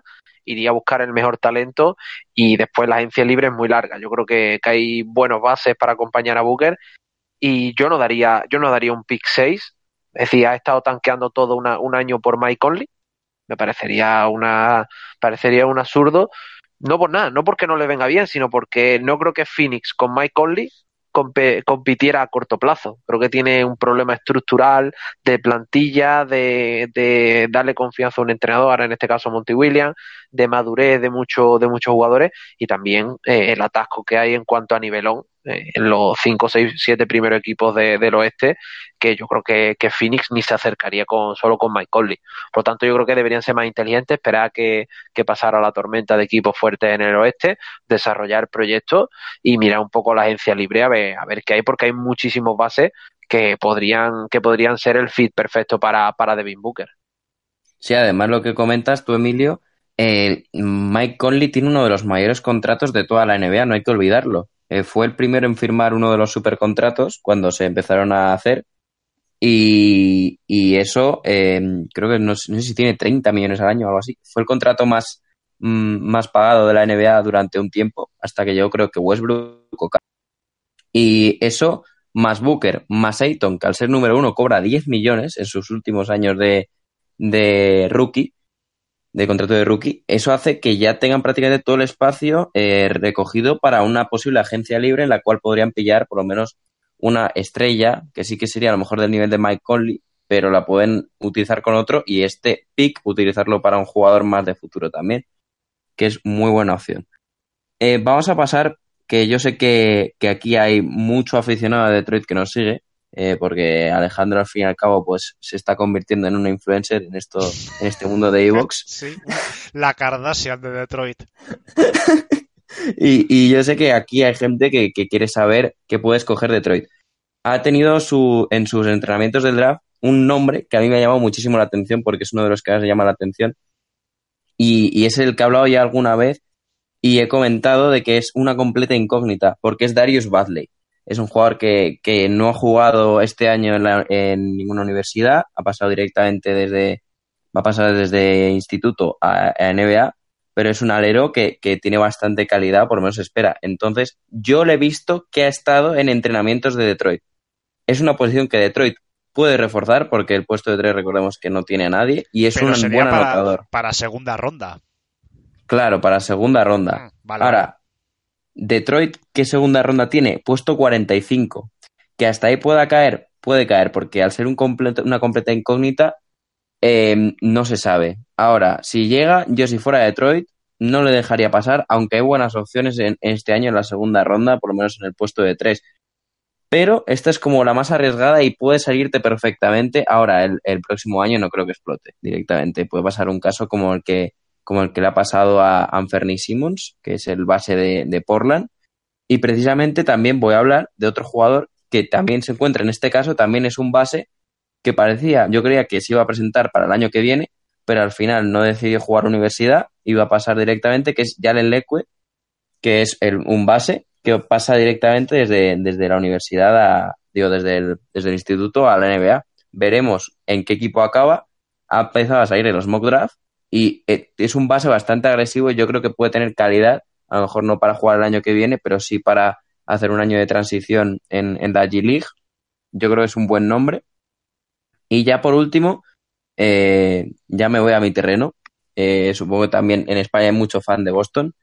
Y el- ha habido esta semana eh, bastantes nombres eh, que, hay, que han entrenado. Entre ellos, el que más me ha llamado la atención es Tyler Erro, que es un Clay Thompson, por decirlo así, o un Joe Harris, más, más parecido a Joe Harris, vamos a ponerlo, porque todavía no va a llegar al nivel de Clay Thompson.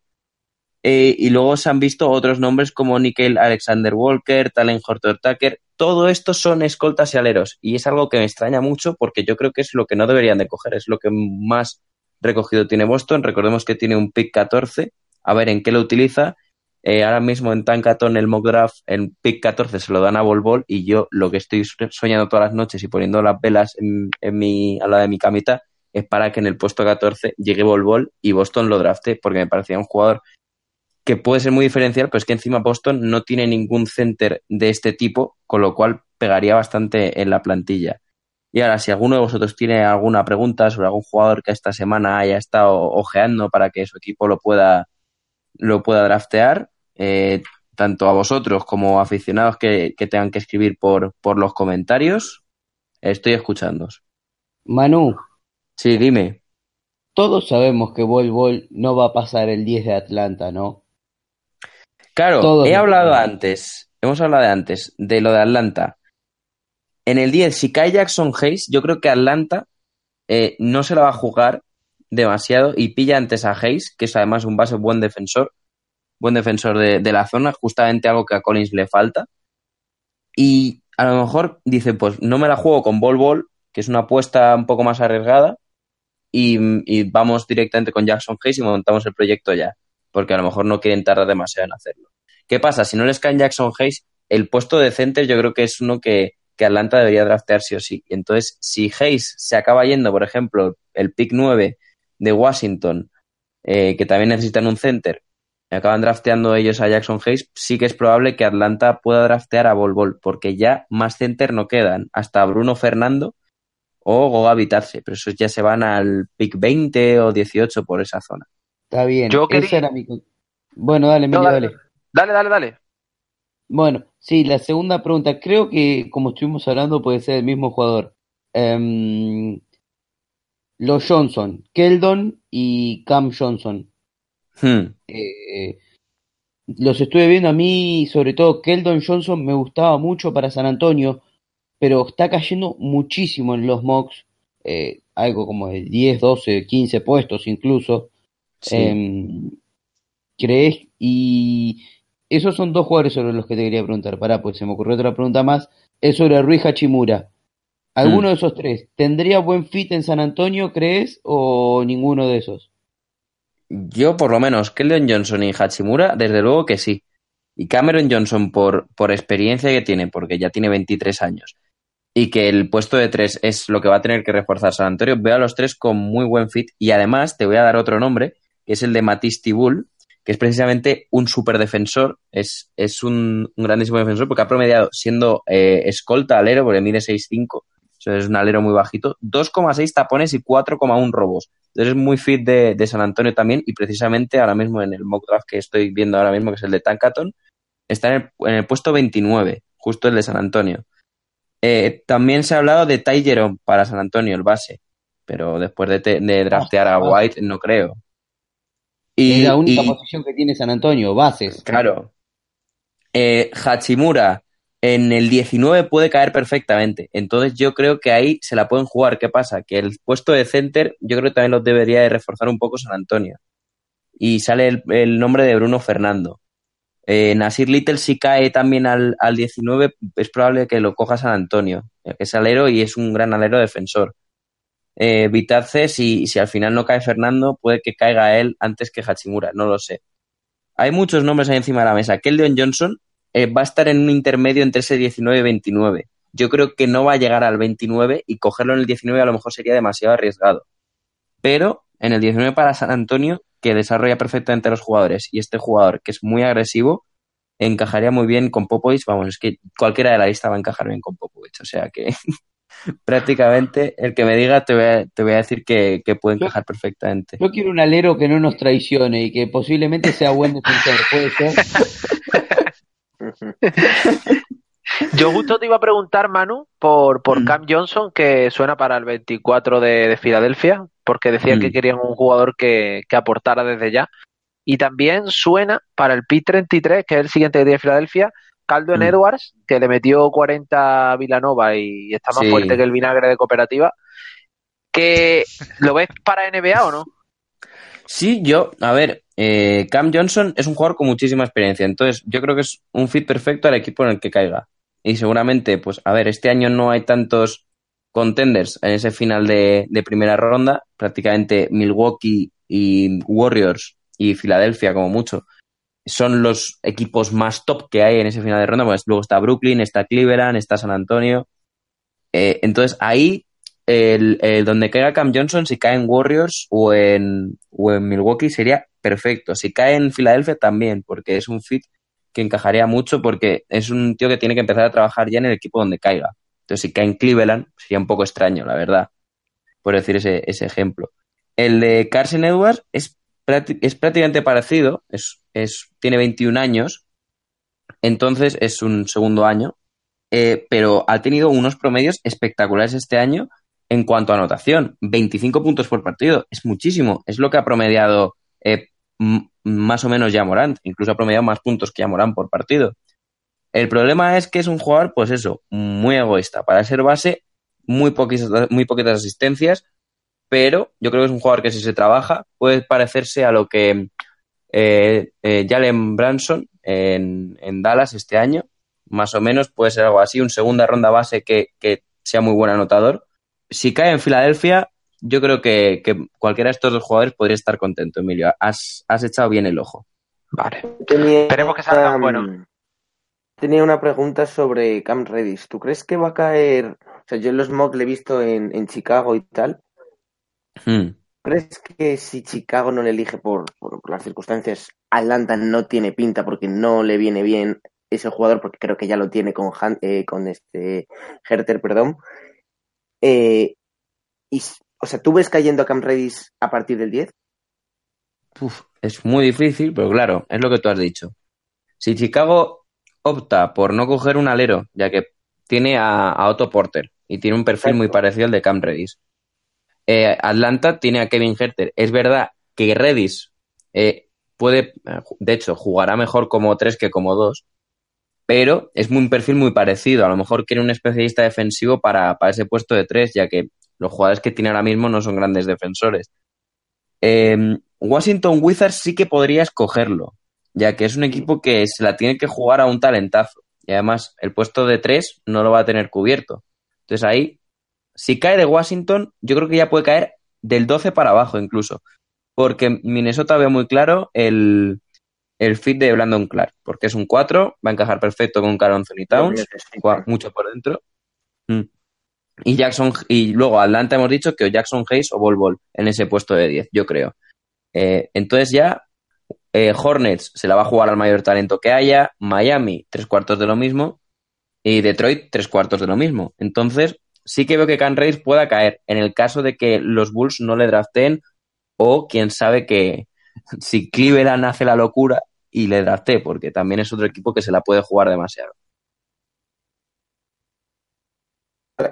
Gracias. ¿Nadie más tiene preguntas por ahí? Si no acabamos, Bueno, yo te iba a hacer la pregunta de rigor. Eh, venga, dale. ¿Cuándo vas a admitir que el mejor jugador del draft no va a salir ni uno ni dos? Sí, sino el 4, ¿no? El 3 de Barrett, ese nombre. No, no, no. Yo tampoco lo tengo claro que los Knicks. Yo tampoco tengo claro que los Knicks lo vayan a elegir porque, bueno, son los Knicks. Pero alguien va a tener que elegir a Barrett y se va a llevar al mejor jugador del draft. Estamos hablando del hombre más importante de la Tierra después de Jesucristo, del Mesías. Y de Carmelo Anthony. ¿O no? Ahora, ahora es para que Knicks, que ha sonado estas semanas, que pueda hacer un trade down, tra- traer su, su pick más abajo y que no acabe con, con Barrett y dentro de cuatro semanas no sea Jesucristo. En el 8, en el 8 Taco Fall.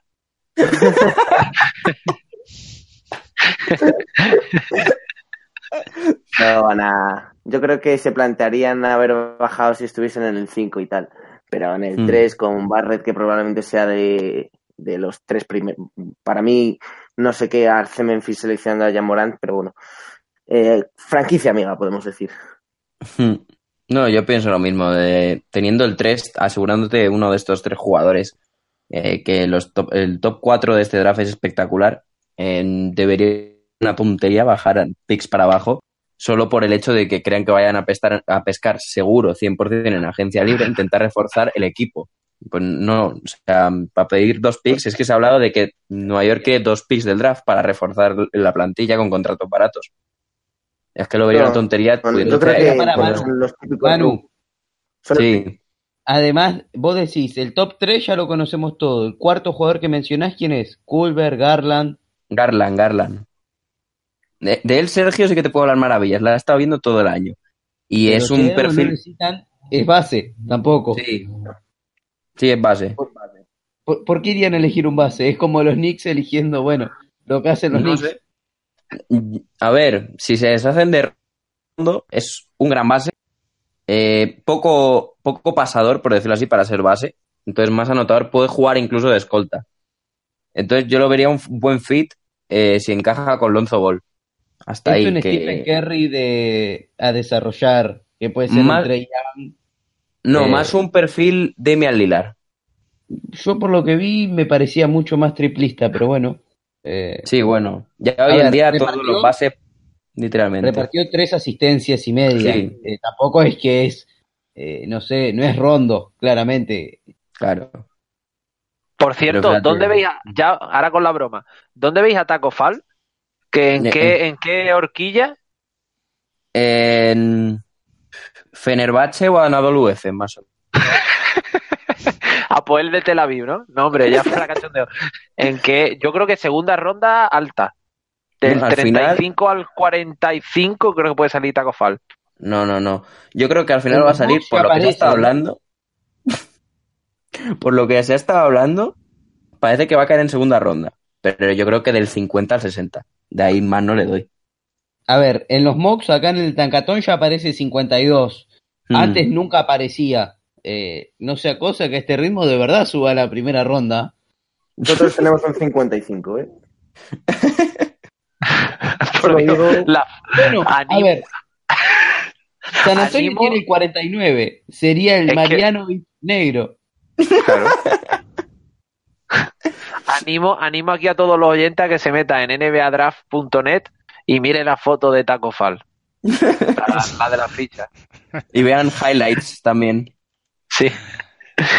Bueno, chicos, no vamos Normal, a alargar para, para, tampoco mucho más. No sé si has terminado. Manu, ¿o querías añadir alguna cosita más? No, parece que Toby va a ser la última. A ver. Y van a ver los highlights, que por favor sea contra rivales. Creo que con este comentario no se puede, no se puede cerrar mejor la sección de hoy que con este comentario, la verdad.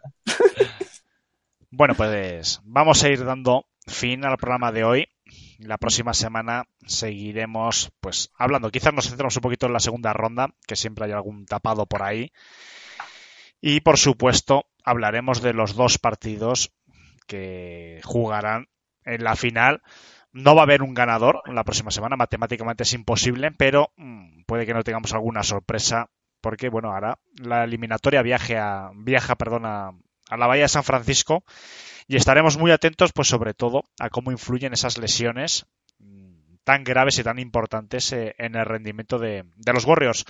Mi previsión es que si no se ponen a fondo, si no se ponen a jugar ya estas grandes estrellas de los Warriors, yo creo que van a sufrir bastante más. No digo que vayan a perder, evidentemente, pero yo creo que no pueden depender siempre pues de que Stephen Curry esté pues en 40 puntos, como está jugando prácticamente estas finales, y de que siempre aparezca algún jugador de, banquillo para sol- solventar la situación. Yo creo que Kevin Durant es fundamental que se recupere y que venga ya para el partido, para el cuarto partido, y que la lesión de Clay Thompson no vaya a más.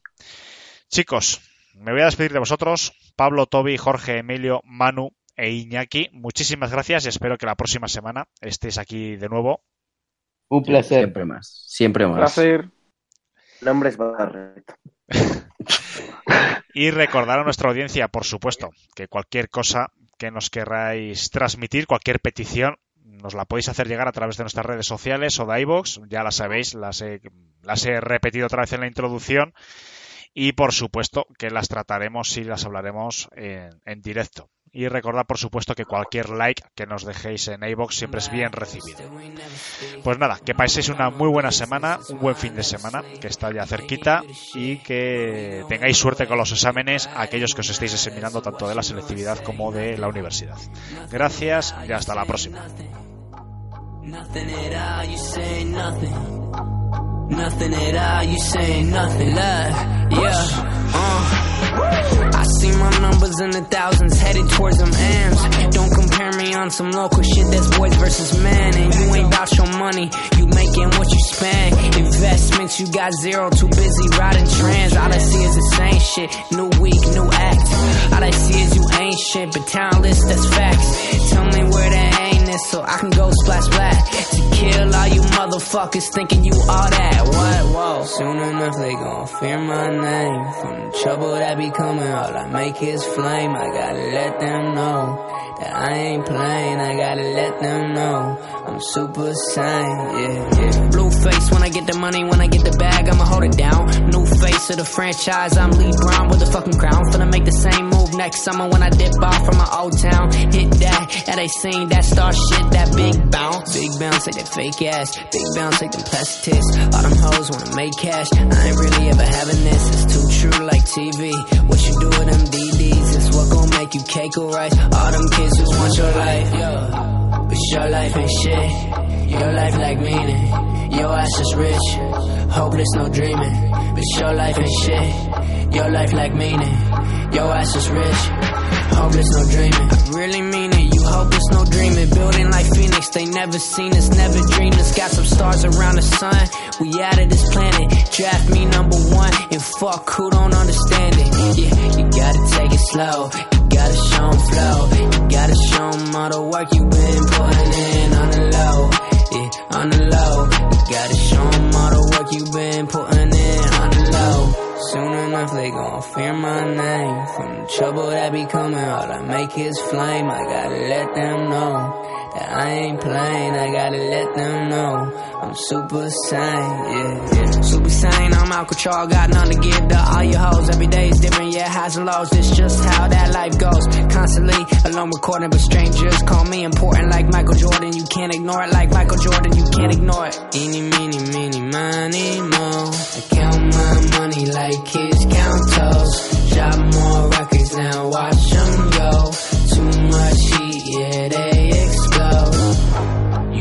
By, but still we never speak. I'm only about my business, that's why I never sleep.